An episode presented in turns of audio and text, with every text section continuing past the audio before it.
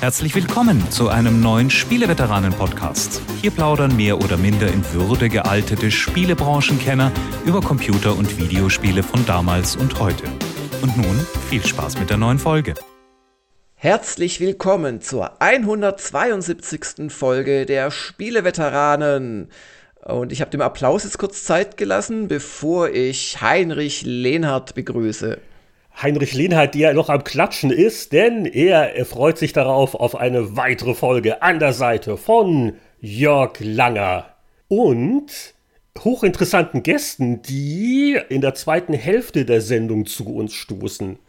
Ja, und vor allem vielen Gästen. Also ich, ich, ich habe gehört, das Haus ist voll.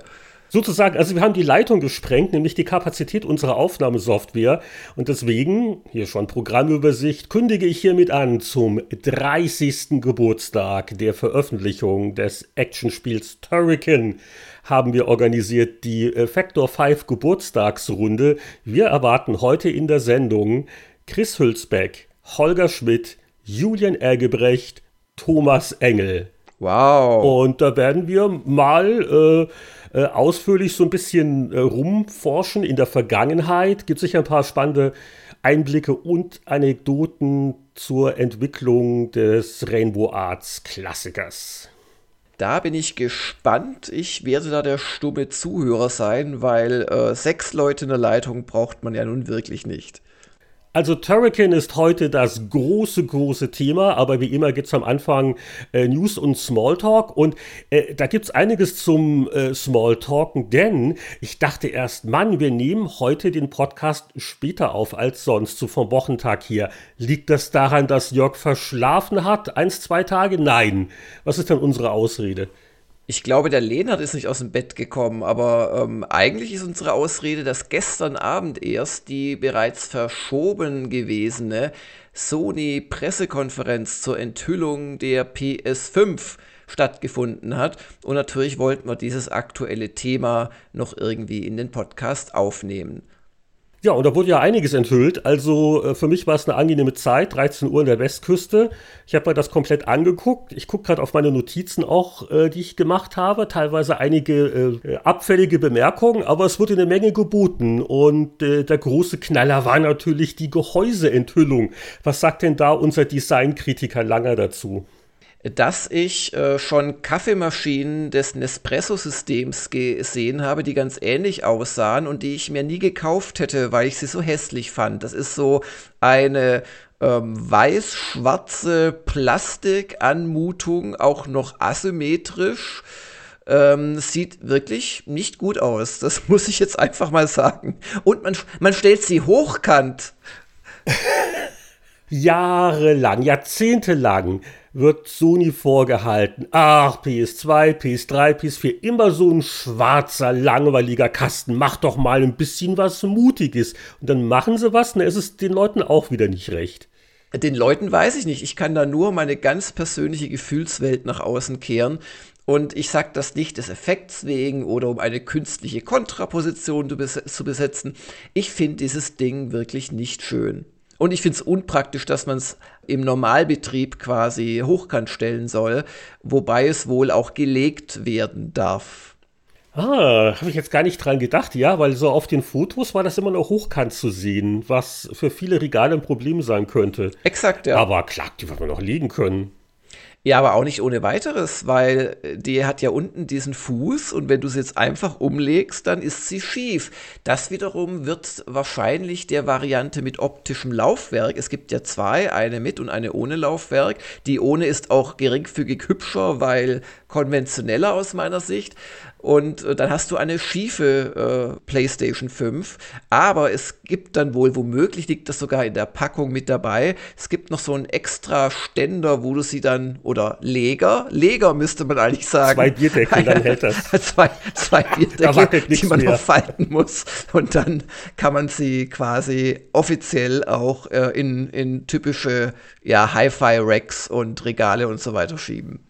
Du, du wirst lachen, wir sind uns da relativ einig. Also mir gefällt es auch nicht. Ich muss aber zugeben, wie so vielen Leuten geht mir das so, wenn, wenn was sehr ungewohnt ist, im ersten Moment ist man erstmal so, irr, ne?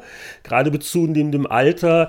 Äh, die, die Zweifarbigkeit, das ist aber eine Sache, die, an die ich mich, glaube ich, nicht so wirklich gewöhnen mm. werde. Also dieses. Mm also diese, die, diese Waffeln, äh, diese weißen drumherum um das Schwarze, ich, ich weiß nicht, äh, inwieweit ich mich daran wirklich gewöhnen werde. Und naja gut, also ein User hat geschrieben, sieht aus wie ein Raumluft, nein, sieht aus wie mein Raumluftbefeuchter von 2019, wäre dann wohl immer Acht geben müssen, da nichts zu verwechseln.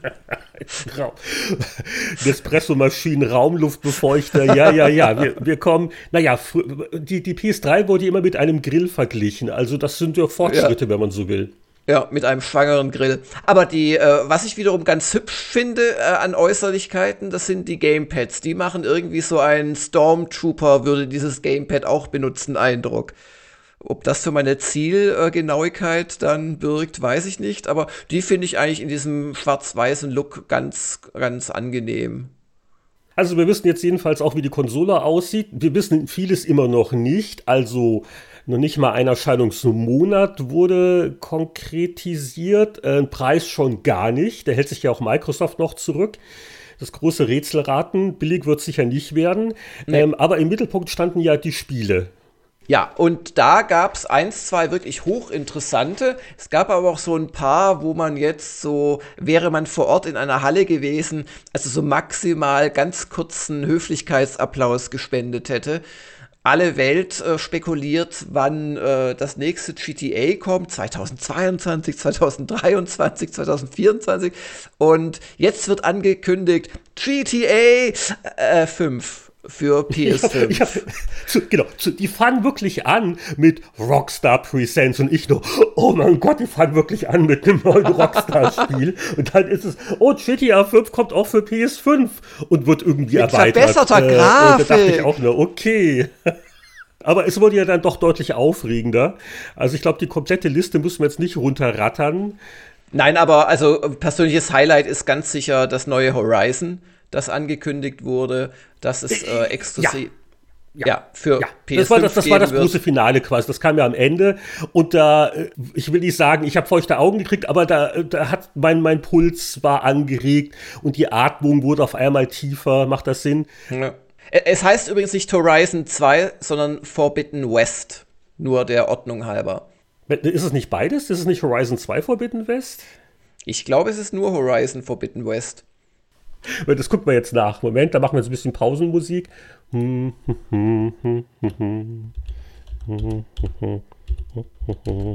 Wir haben Horizon Forbidden West geschrieben und so ist es auch in unserer Datenbank. Unsere Datenbank wird von sehr peniblen Menschen betreut, die mit uns nichts zu tun haben. Tatsächlich. Ich habe nämlich jetzt gerade hier die offizielle PlayStation Version des Trailers auf YouTube gesehen. Und also Sony sollte es ja wissen, wie sie es wollen. Und das heißt ja wirklich Horizon Forbidden West. Hm. Mann, jetzt bin ich schockiert.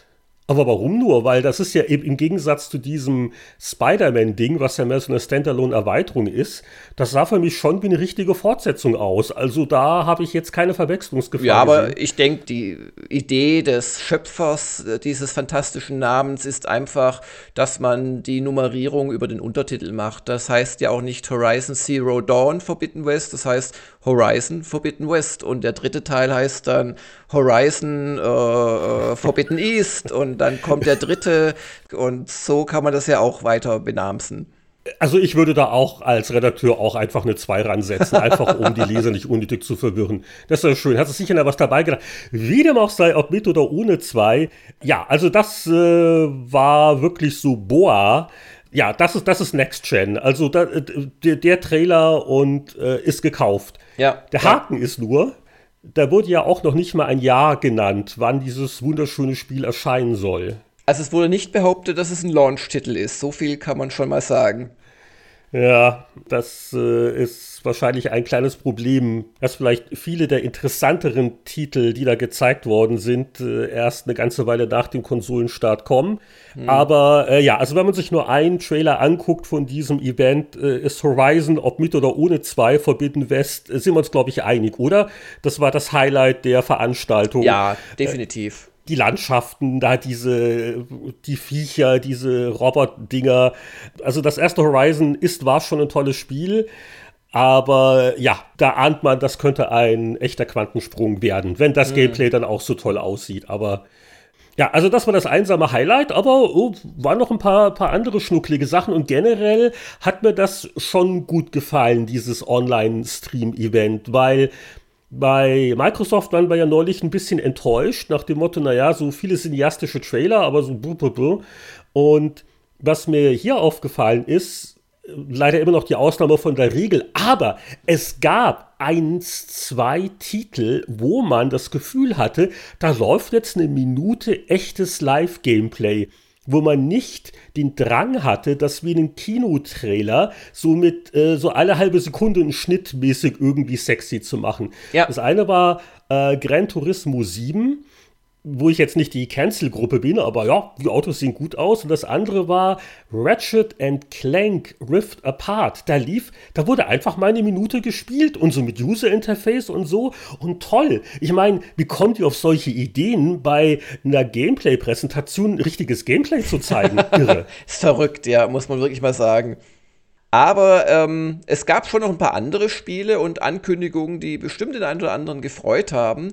Ähm, beispielsweise ist es ja äh, so, dass äh, seit Jahr und Tag die Fangemeinde ein Remake von Demon's Souls fordert und sich da zuletzt äh, From Software immer noch äh, bedeckt gehalten hat. Und jetzt weiß man, From Software hat einen Exklusivtitel für die PS5 und zwar das Remaster ist es anscheinend sogar von Demon's Souls, von ihrem ersten Souls-Titel, den zu spielen ich die Ehre hatte äh, vor einem Jahr ungefähr und der schon noch, äh, also da könnte man einiges äh, komfortabler machen, äh, ohne, ohne das Spielerlebnis zu zerstören, sag ich mal. Ja, das habe ich auch gehört, dass, dass das so um einiges äh, härter noch ist als dann Dark Souls, ne?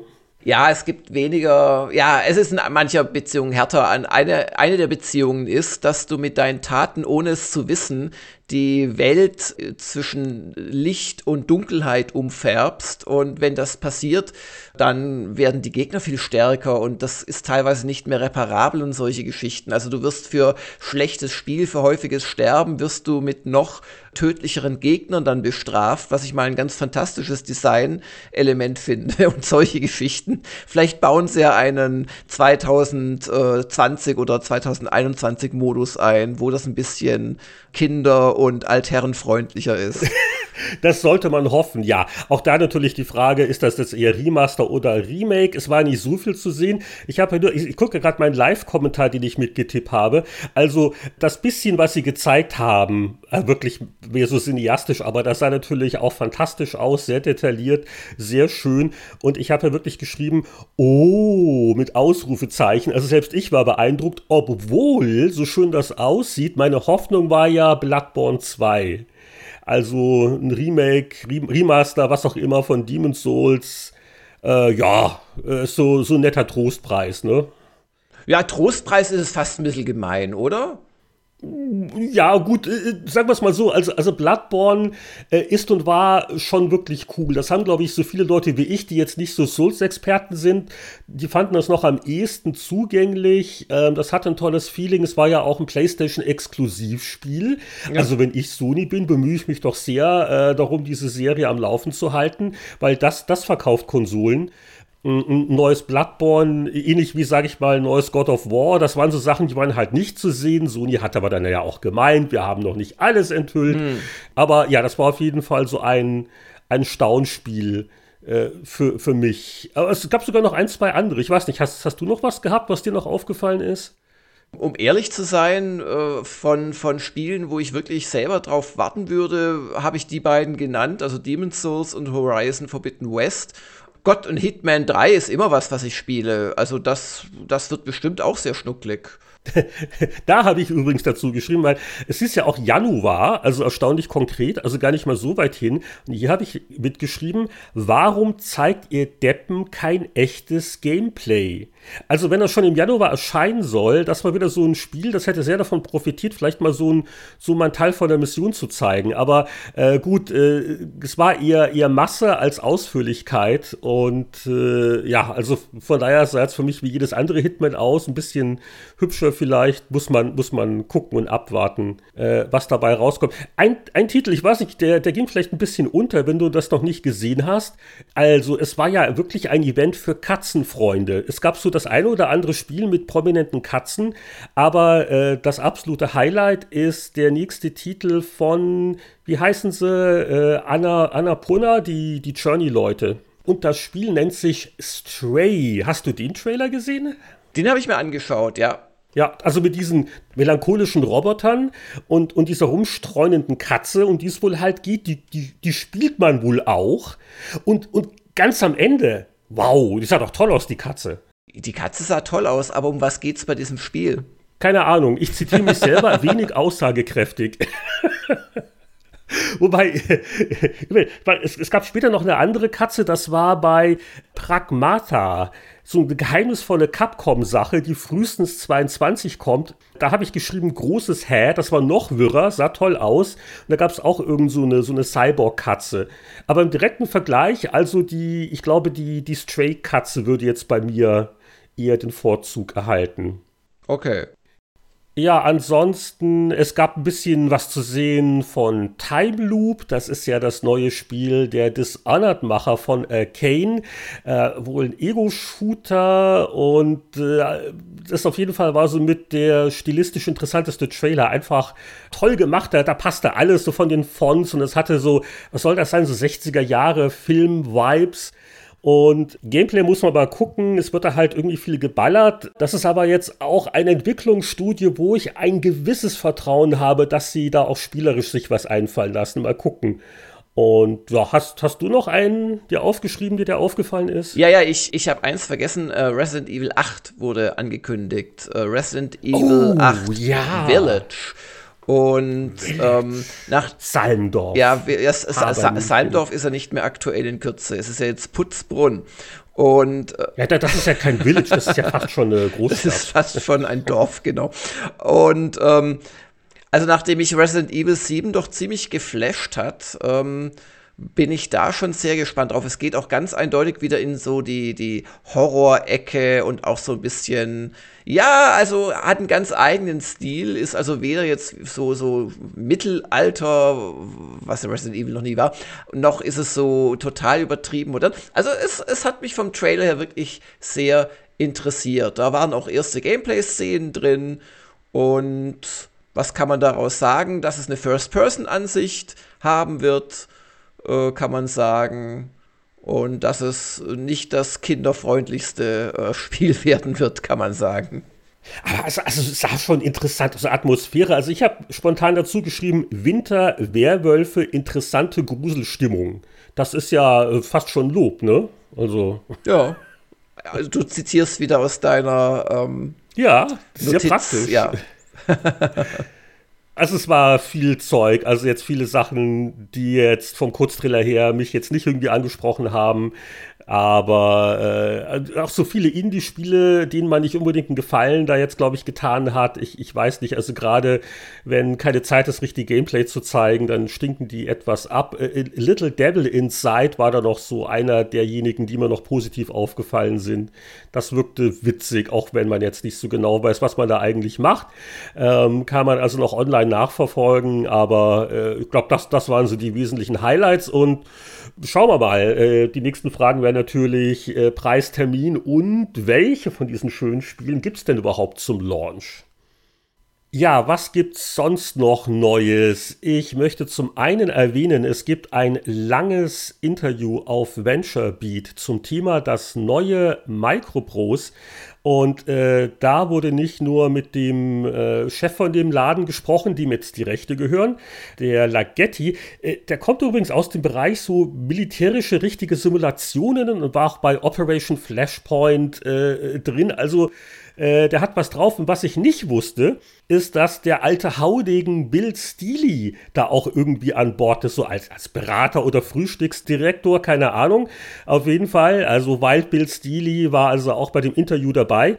Und wir haben ja so ein bisschen so die Nase gerümpft, als die Ankündigung kam, aber das ist, ja, also sie sagen zumindest die richtigen Sachen und wollen richtig schön so Hardcore und Simulation und so wie früher. Und da wird auch von Schachteln und dicken Anleitungen gesprochen. Ähm, ich verlinke das äh, in unserem Blogpost. Und es äh, ist eine ganz amüsante Lektüre, wie auch Waldbill erzählt, wie er 1971 schon bei der Pilotenausbildung den Jungs einen äh, Pümpel und eine Schuhbürste in die Hand gedrückt hat. Ne? Und meinte, ach, wenn wir Computer hätten, um das zu simulieren, wäre das nicht schön, aber das ist jetzt alles, was wir haben. Außerdem möchte ich darauf hinweisen, dass man, solange es das noch gibt, ich glaube, ein paar Tage lang wird es noch angeboten, sollte man wirklich das Bundle for Racial Justice and Equality kaufen. Ähm, ein hochtrabender Titel, guter Zweck. Aber äh, das ist also irre, was man als Gegenwert kriegt. Ich glaube, das sind jetzt ähm, so an die 1000, sind jetzt nicht nur Spiele, sondern auch so Utilities und äh, Grafiksammlungen das ist die Plattform itch.io, die also für Indie-Sachen bekannt ist. Und ich glaube, 5 Dollar ist die Mindestspende. Man darf auch gerne mehr hergeben. Und ich muss ganz ehrlich sagen, alleine das Durcharbeiten durch die Titelliste gibt es schon genug Spaßgegenwert. es ist also eine abartige Sammlung von allem Möglichen. Und es sind aber auch ein paar äh, halbwegs namhafte Indie-Sachen dabei, also A Short Hike, Celeste, Oxenfree, Minute. Es gibt einen Katzensimulator, der heißt Cat Lateral Damage. Und äh, also wer es noch nicht gemacht hat, es ist wirklich äh, ja, absolut lohnend. Und ja, guter Zweck ist ja immer, immer gut. Immer gut ist es auch, äh, Sachen zu erobern und in Echtzeit Einheiten zu bewegen. Weil, Jörg, du hast mir schon verraten in der Abteilung, was haben wir zuletzt gespielt? Bist du so ein bisschen in die Vergangenheit abgetaucht. Ja, Moment, wir haben hier ein Echtzeitproblem. Während du sprichst, kann ich ja noch nicht von Command Conquer Remastered reden, das seinerzeit vor 25 Jahren bahnbrechende Echtzeitstrategiespiel, um diese für einige wenige Menschen auf der Welt immer noch offene Frage endgültig zu klären. Es war natürlich tausendmal besser als Warcraft 1 und noch besser als Warcraft 2 und hat einfach in einer Art und Weise Präsentation und Spielwitz zusammengebracht, die damals einzigartig war. Ähm, ja, und das hat jetzt eben nicht Westwood, auch wenn das Logo auftaucht, wie so einiges altes Zeug auftaucht auf dem Bildschirm.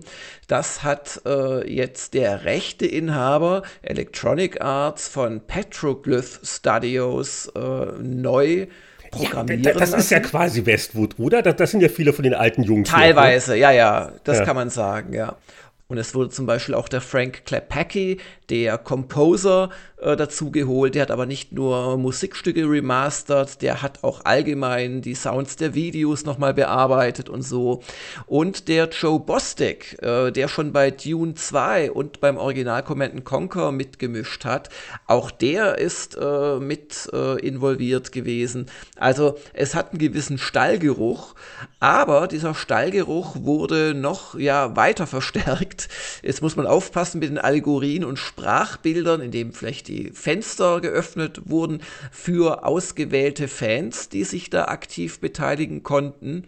Und ein Command Conquer Fan hat sogar in wohl halbjährlicher Arbeit äh, es geschafft, das Look and Feel der damaligen Original Installationsroutine nachzuempfinden und hat das wirklich ganz toll gemacht Ähm, Wer es nicht noch im Kopf hat oder noch nie davon gehört hat, Command Conquer hat im Prinzip schon beim Installieren so getan, als wäre das Teil des Spiels und als würdest du dich jetzt mit deinem altersschwachen, keine Ahnung, 286er PC mit dem GDI-Netzwerk verbinden oder mit dem NOT-Netzwerk und hat da wahnsinnig viel so Statistiken und, und Boot-Sequenzen und so weiter abgespielt. Und das ist jetzt kopiert worden, aber jetzt passieren halt so Sachen wie, dass die Auflösung in verschiedenen Stufen von 320 mal 200 auf 3000, äh, was weiß ich, mal 2160 erhöht wird und solche Geschichten.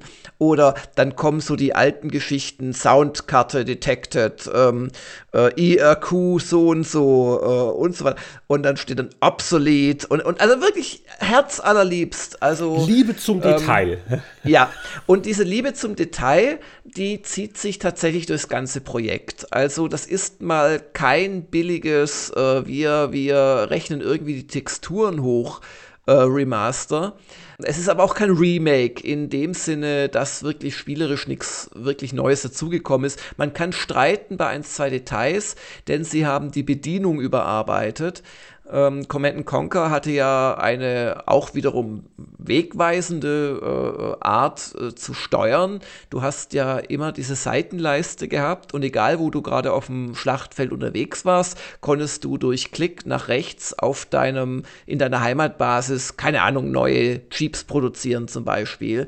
Während du bei fast allen anderen Echtzeitstrategiespielen dazu immer wieder in die Basis zurückscrollen oder springen musstest, da das Gebäude finden, draufklicken, wie halt bei Warcraft 2.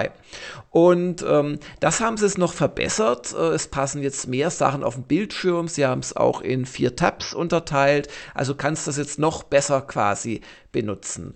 Was haben sie sonst noch alles gemacht? Sie haben natürlich die Grafik verbessert, wobei man einen kleinen Schock am Anfang hat, dass es wie früher aussieht.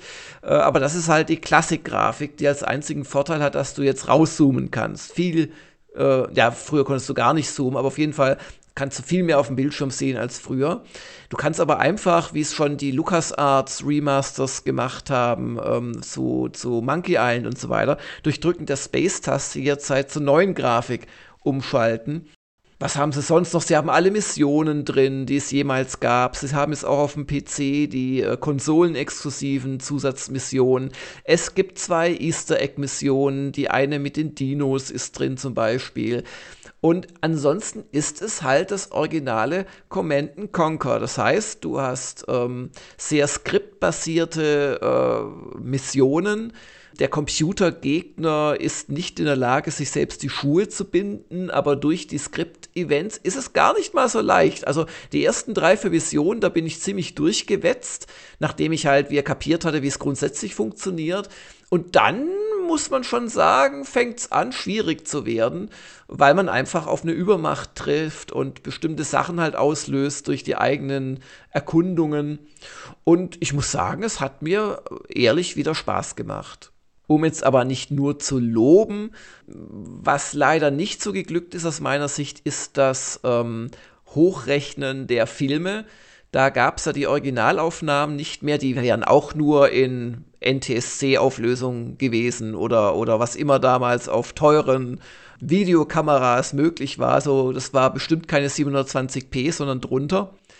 Aber die sind halt verloren gegangen. Das heißt, die mussten jetzt wirklich aus dem gruseligen Endkundenmaterial, wobei sie da noch die PlayStation-Videos, äh, die wohl besser waren, die hatten, glaube ich, diese Scanlines nicht, diese künstlichen, die quasi äh, Rechenzeit sparen sollten beim Darstellen da äh, haben sie dann lang und breit auch in solchen Videoblogs und so weiter erzählt, wie fantastisch sie das hochgerechnet hätten. Ich muss dazu sagen, ich mache jetzt nun wirklich viel Videoarbeit und, und arbeite auch mit so Tricks, um teilweise schlechtere Aufnahmen noch zu verbessern. So Japan bei Nacht mit falschem Objektiv und so. Viel Spaß. Aber ich finde, da haben sie keinen super tollen Job gemacht. Manche Szenen sehen gut aus. Also wenn so, wenn du so Nahaufnahmen von Gesichtern hast, äh, das kann man lassen. aber andere sehen richtig gruselig aus. Also, weißt du, so ganz verstärkte Kanten und aus den Augen werden mehr so Gewölbe dadurch. Da frage ich mich, ob sie da nicht besser den Klassikmodus eingebaut hätten und man sich die Videos in der, in der sehr pixeligen Darstellung nicht äh, vielleicht sogar gegeben hätte, weil die im Zweifel besser gewirkt hätte als das, was sie da fabriziert haben. Aber ich bin äh, ganz überrascht, dass du sagst, das spielt sich immer noch gut. Das wirkt jetzt nicht völlig veraltet. Das ist ja so das Wichtigste. Und äh, es ist ja auch ein Paket. Da ist ja, glaube ich, auch Red Alert dabei, also Alarmstufe Rot. Genau. Alarmstufe Rot ist auch dabei. Äh, dank der neuen Grafik konnte ich zum ersten Mal in meinem Leben bestimmte Einheiten von Red Alert als das erkennen, was sie eigentlich sein sollen, nämlich Jeeps zum Beispiel. Da sieht man halt nur irgend so ein Pixel Klumpen. Ja, könnten Jeep sein oder auch ein fahrender Mülleimer. Aber in der neuen Grafik sieht man, oh, da sitzen ja wirklich kleine Männchen am Steuer in diesen Jeeps. Oh, und gut, bei Red Alert war ja früher, äh, vor dann glaube ich 23 Jahren, war ja ein ziemlicher Techniksprung, so in der Auflösung und so weiter. Das hast du jetzt natürlich nicht mehr. Das ist genau dieselbe Engine, sieht genauso nett oder auch leicht veraltet aus wie Command Conquer. Aber das ist auch noch dabei. Dann ist auch noch ein Level-Editor dabei, wer sich also eigene Missionen, äh, eigene Maps machen möchte.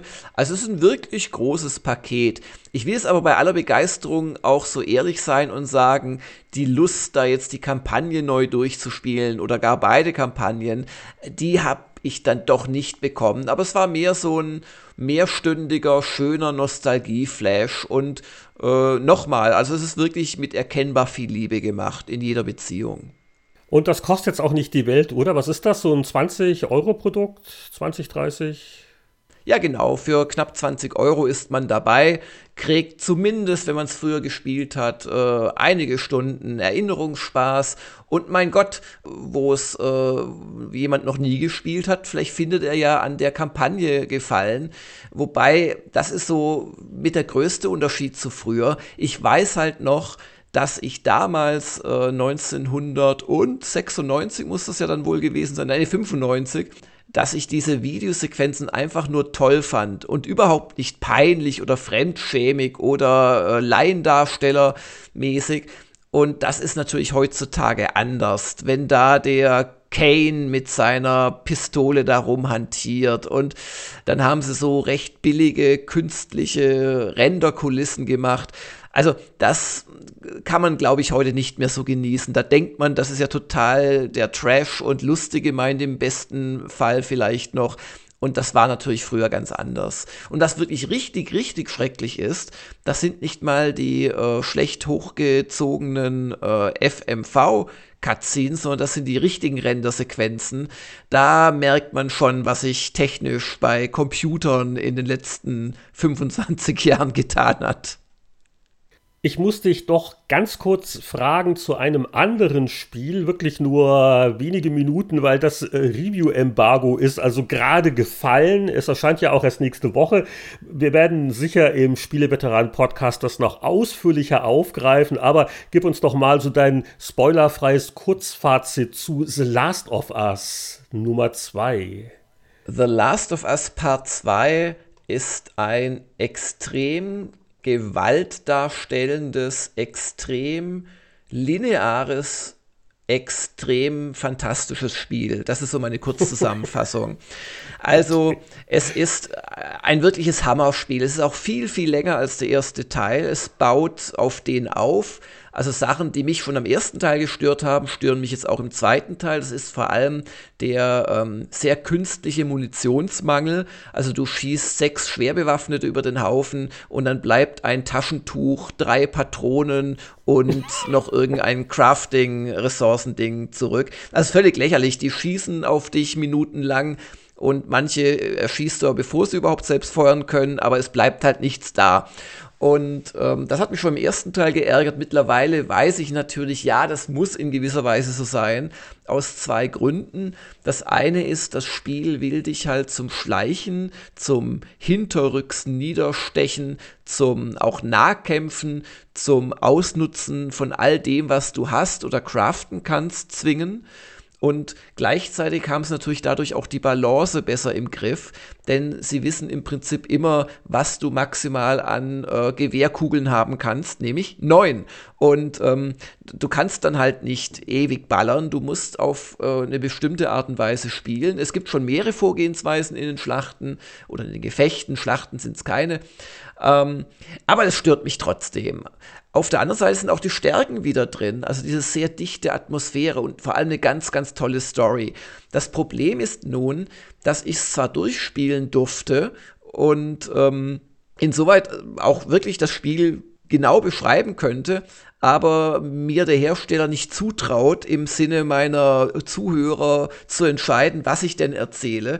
Also es ist, es ist überall quasi der Spoiler-Alarm noch drauf. Ich kann zur eigentlichen Geschichte nicht viel sagen. Ich kann vor allem nichts zu den Charakteren sagen, die sehr, sehr wichtig sind. Und ähm, ich kann gleich dreimal nicht sagen, was ich aber auch nur mit einer Spoilerwarnung tun würde, was so im Laufe des Spiels passiert, weil da passieren schon ganz schön überraschende Dinge. Also du hast zwar jetzt auch einen Test, glaube ich, auf Gamers Global veröffentlicht, aber solange das Spiel nicht wirklich für jeden erhältlich ist, gibt es immer noch Auflagen, was die Berichterstattung angeht. Ja, genau. Also ich durfte genau aus drei Missionen äh, ganz bestimmte Unterkapitel nehmen. Da war damit Screenshot gezeigt von hier bis dort und ich durfte halt auch nichts verraten. Es geht vor allem darum, man durfte im Prinzip nie was zur Story zeigen und nichts zum Schicksal von Charakteren sagen. Oder wir wissen ja alle, dass man äh, kurzzeitig in äh, Last of Us 1 auch mal die Ellie spielt. Ich, ich darf aber im Prinzip nur sagen, dass man jetzt die Ellie spielt und nicht mehr den Joel dass man womöglich bei Naughty Dog ähnliche Mechanismen und Tricks benutzt hat wie im ersten Teil, könnte man vermuten, aber ich kann dazu halt nichts sagen. Aber was ich wirklich sagen kann, ist, dass sich ähm, das Spiel trotz seiner Linearität ganz äh, fantastisch anfühlt und vielseitig anfühlt. Und das ist wirklich, also die, die hohe Kunst des Leveldesigns, wenn sie dich durch Schläuche schicken, aber du merkst es eigentlich gar nicht klar, man, man merkt schon, weil man, man kann sich also fast nie irgendwo verlaufen oder so. Aber es ist einfach sehr, sehr trickreich gemacht.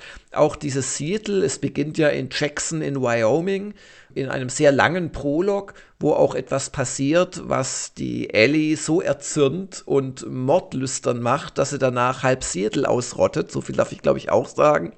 Also sie geht auf einen Rachefeldzug nach Seattle, da spielt der Hauptteil des Spiels. Es gibt dann aber auch noch Rückblenden. Es ist auch so, selbst wenn man äh, Last of Us 1 gespielt hat, kapiert man erst nicht alles. Das ist natürlich gewollt. Und umgekehrt möchte ich behaupten, dass man durch die Rückblenden, selbst wenn man es nicht gespielt hat, doch eigentlich ziemlich gut mitkommt. Also ich würde zwar jedem empfehlen, Last of Us 1 zu spielen, das gibt es auch in der HD Remastered, aber für PS4. Aber es ist jetzt nicht zwingend notwendig. Hm. und was wieder sehr solide und toll gemacht ist, ist das ganze Schleichsystem. Ähm, die Kämpfe fühlen sich richtig an. Du musst schleichen, manchmal gibt es aber auch äh, ja, Feuergefechte und ja, also und, und lustigerweise die größeren Gefechte, wo du dann in so einer großen Kampfarena bist, das ist natürlich dann nicht eine Arena im Wortsinne, aber zum Beispiel ein unterirdischer Bereich oder einfach ein abgeschlossener, größerer oberirdischer Bereich. Da hast du dann gewisse Freiheiten, wie du vorgehst aber sobald der Kampf vorbei ist, landest du wieder im Schlauch, wo es maximal eine kleine Sackgasse zur Rechten gibt oder mal ein optionales Schaufenster, das du einwerfen kannst, um dahinter noch zu looten. Denn looten tust du die ganze Zeit. Also du gewöhnst dir bei Last of Us 1 und 2 unweigerlich so ein überall vorbei äh, äh, Schrammen an, damit du nichts vergisst, weil dann kommen die, die Anzeigen, hier ist was und dann sammelst das ein und dann craftest du. Das Inventarsystem ist auch richtig gut gemacht. Also ein hervorragendes Spiel, wenn man jetzt kein Open-World-Spiel erwartet. Äh, es gibt einen Open-World-Abschnitt, den sieht man auch in offiziellen Videos, aber der ist sehr kurz. Da würde ich mir auch keine Sorgen machen. Ich, ich glaube, die Leute liebten das erste Spiel wegen der linearen Story. Und äh, ja, also ich glaube, da wird sich keiner dran ja. stören, dass das auch hier auch wieder eine lineare Geschichte ist. Ja. Also so viel einfach mal vorab. Äh, wir, wir werden da auch noch, äh, vielleicht auch, das fände ich interessant, mit, mit auch mehr Rückverweisen auf den ersten Teil, wie wir den erlebt haben, bestimmt noch mal reden bei den Spieleveteranen in Kürze. Ja, aber jetzt genug mit dem neumodischen Zeug. Wir reden jetzt über unser Hauptthema, ein altes Spiel, das äh, gerade in diesen Tagen einen runden Geburtstag gefeiert hat. Jetzt ist immer nur der Name äh, entfallen. Wie hieß das gleich nochmal wieder? Welcome to Turrican.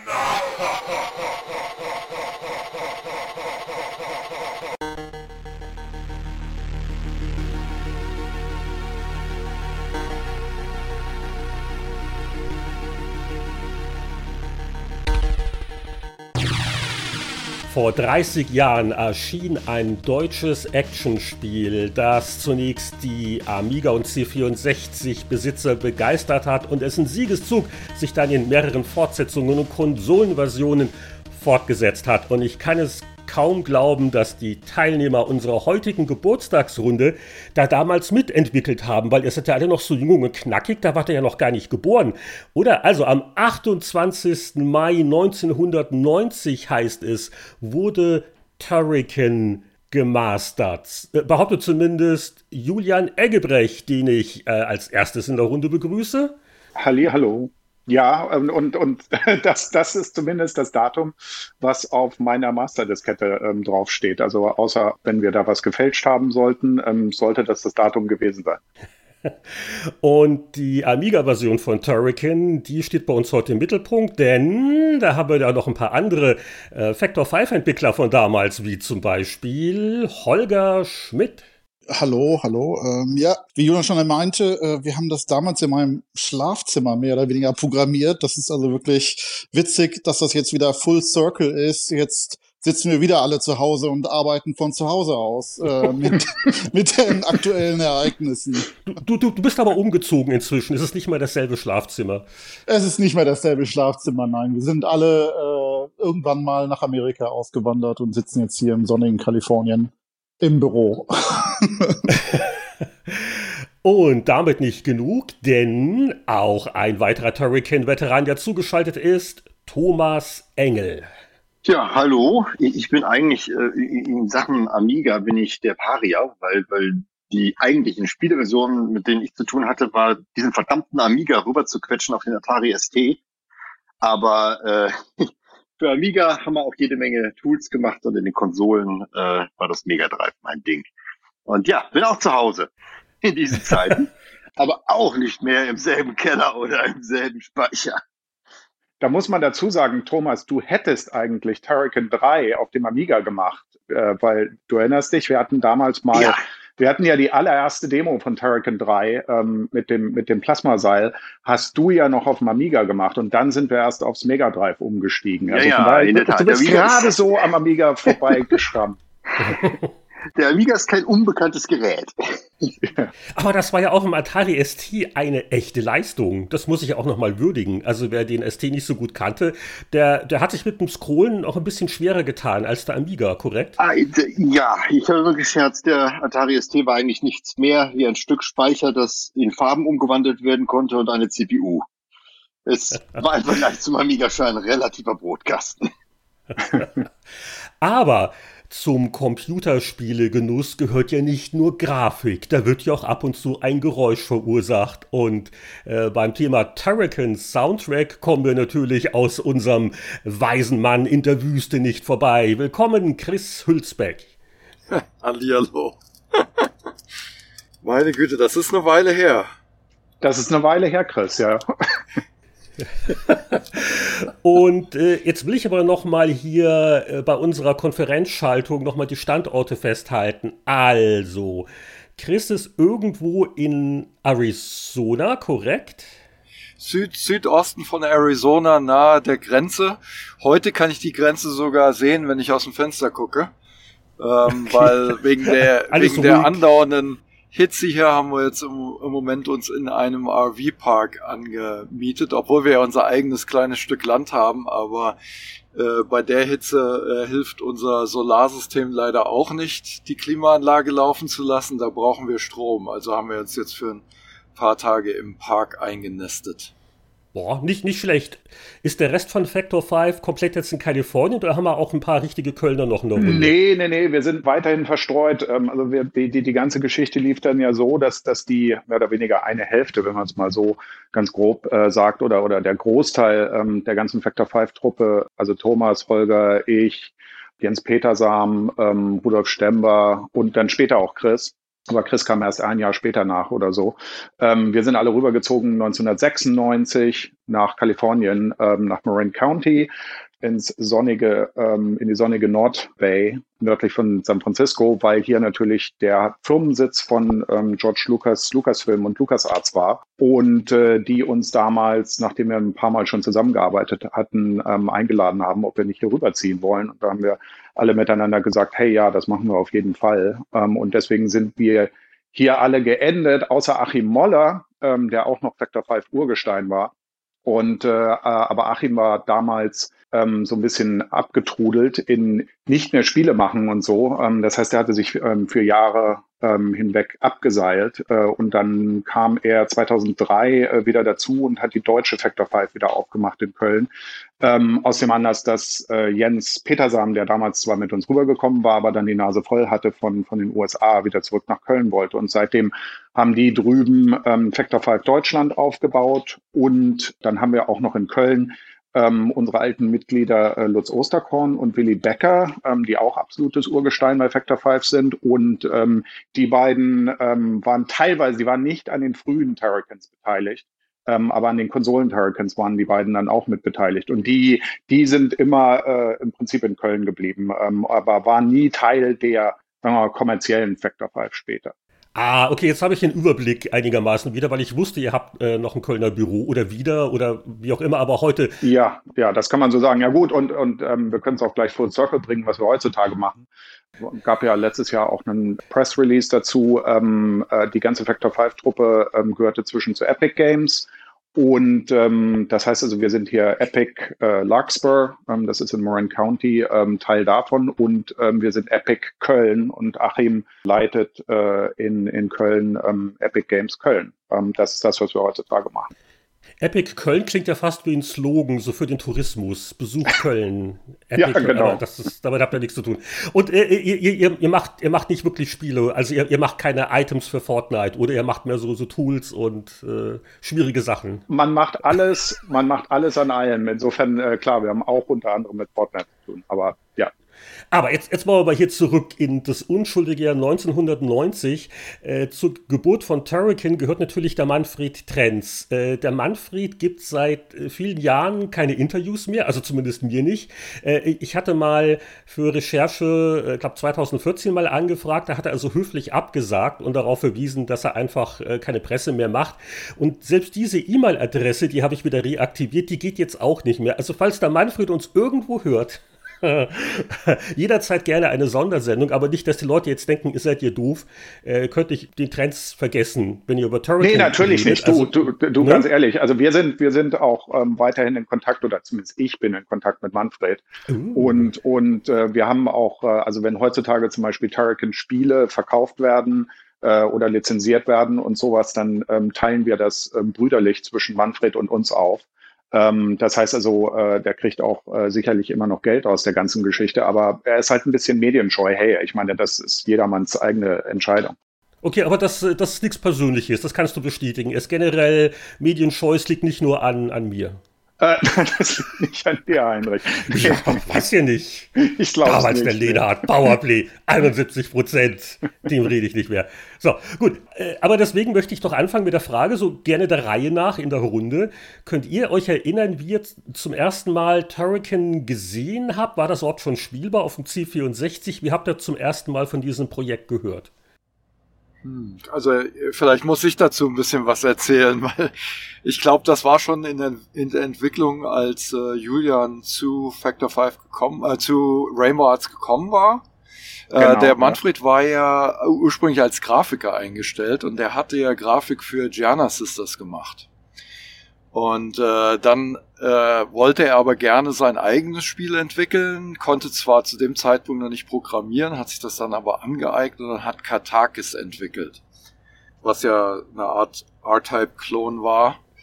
Moment, das muss ich mal gleich sagen, das finde ich ja sensationell, äh, wenn du sagst, äh, er hat sich mal schnell das Programmieren angeeignet, weil ja schon Katakis war technisch auf dem C64 höchst beeindruckend.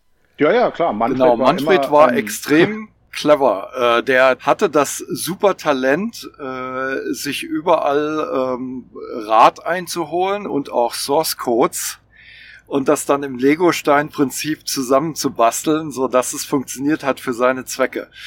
Und äh, da hat er, ja, das, das war wirklich sehr beeindruckend, dass er da äh, innerhalb von relativ kurzer Zeit sich die, den Assembler Maschinencode und äh, diese ganzen Programmiertricks angeeignet hat. Und dann hat er Katakis auf die Beine gestellt. Und äh, da wurde dann äh, Rainbow Arts zum zweiten Mal verklagt. Nach das ist das und Nintendo.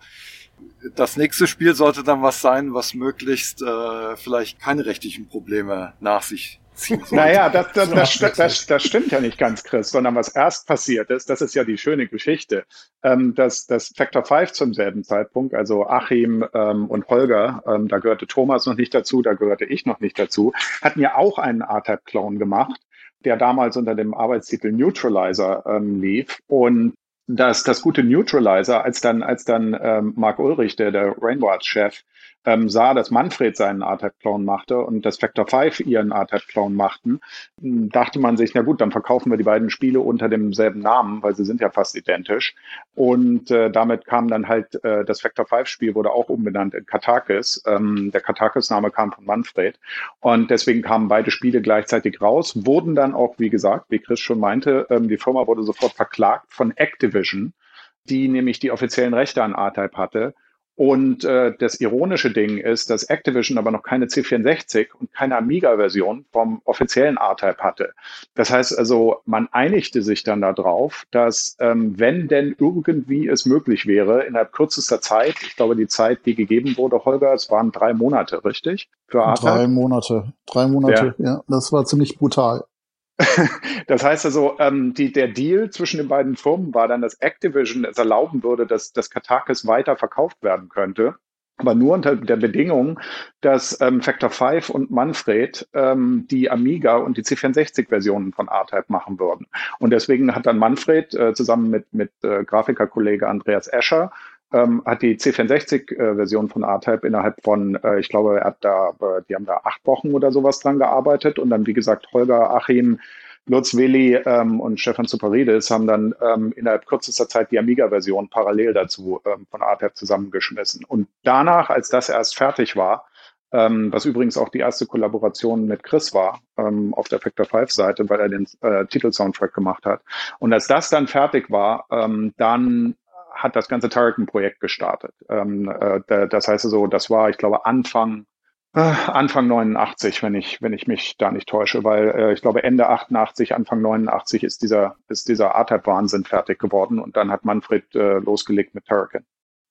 Es ist ein Riesenglücksfall gewesen, dass, äh, dass dieser, dass diese rechtliche Geschichte da aufkam, äh, weil dadurch hatten wir die Möglichkeit eben R-Type zu machen, was ja auch ein Traum von uns war.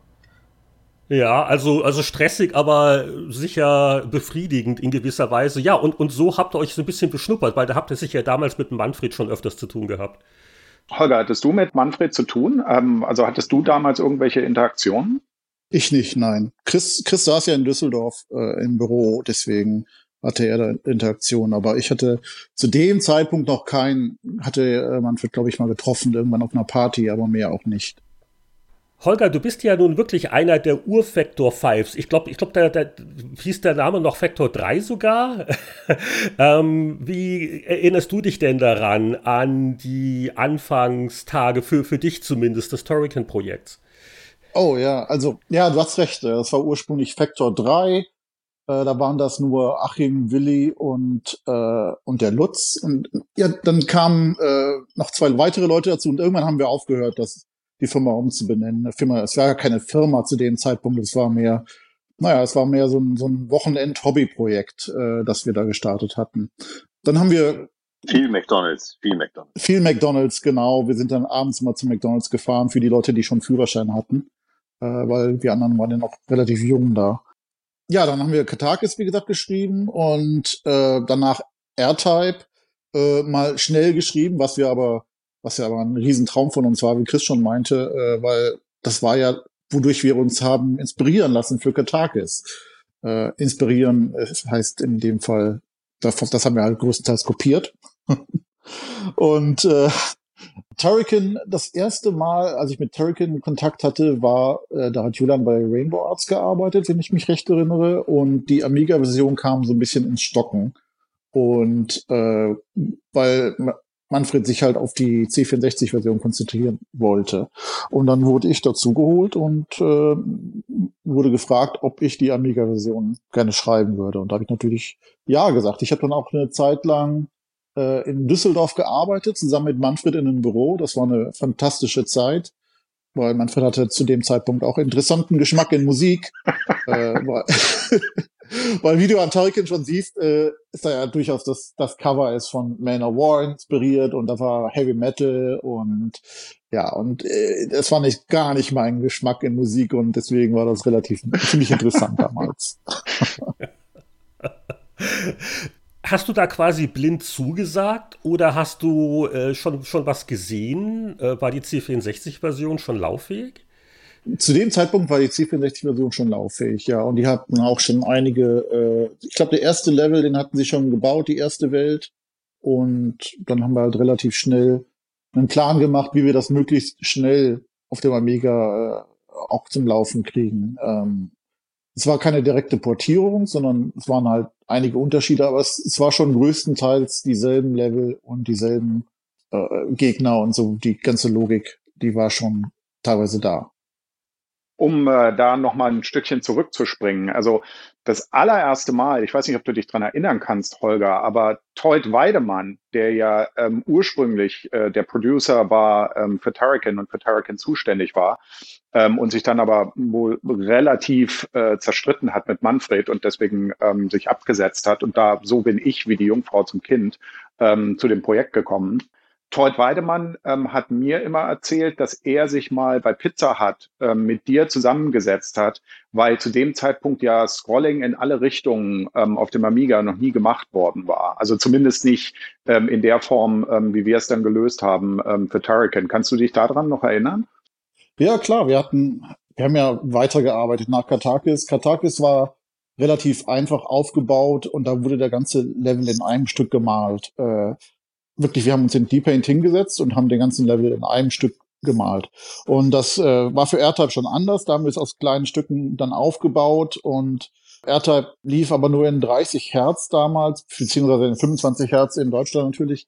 Und ähm, es war nicht ganz so flüssig. Und dann haben wir uns natürlich weiter dran gesetzt und haben diese Technik entwickelt, wie wir in, in 60 Hertz wirklich äh, in alle Richtungen beliebig scrollen konnten und auch in vielen Geschwindigkeiten die Technik haben wir dann damals Teut gezeigt, glaube ich, und dadurch kam das dann äh, äh zustande darauf basierend. Denn weil Teut natürlich schon gesagt hat, oh, scrollender Level, das ist schon ein halbes Spiel.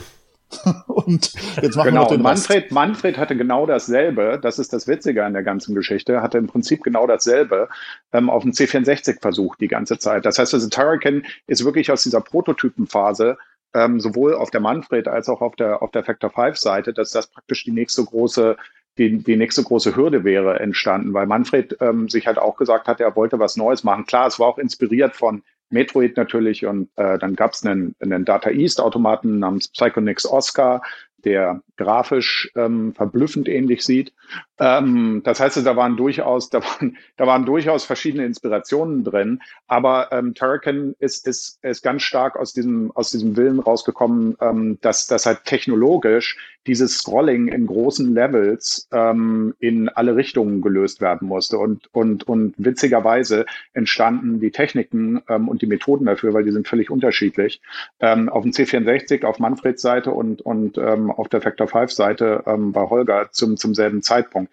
Ursprünglich, als ich zum Projekt dazu kam, Das war im Sommer oder beziehungsweise als ich Turrican das erste Mal gesehen habe, war auf dem C64 im Sommer 89. Das war wahrscheinlich, als Chris es auch gesehen hat, weil Chris war im Raum nebenan, neben Manfred, ähm, in den Rainbow Arts äh, Büros. Und ich war im Sommer 89 das erste Mal da und zu dem Zeitpunkt ähm, hatte ich ja eigentlich geplant, äh, nicht unbedingt geplant, einen Job bei Rainbow Arts anzunehmen.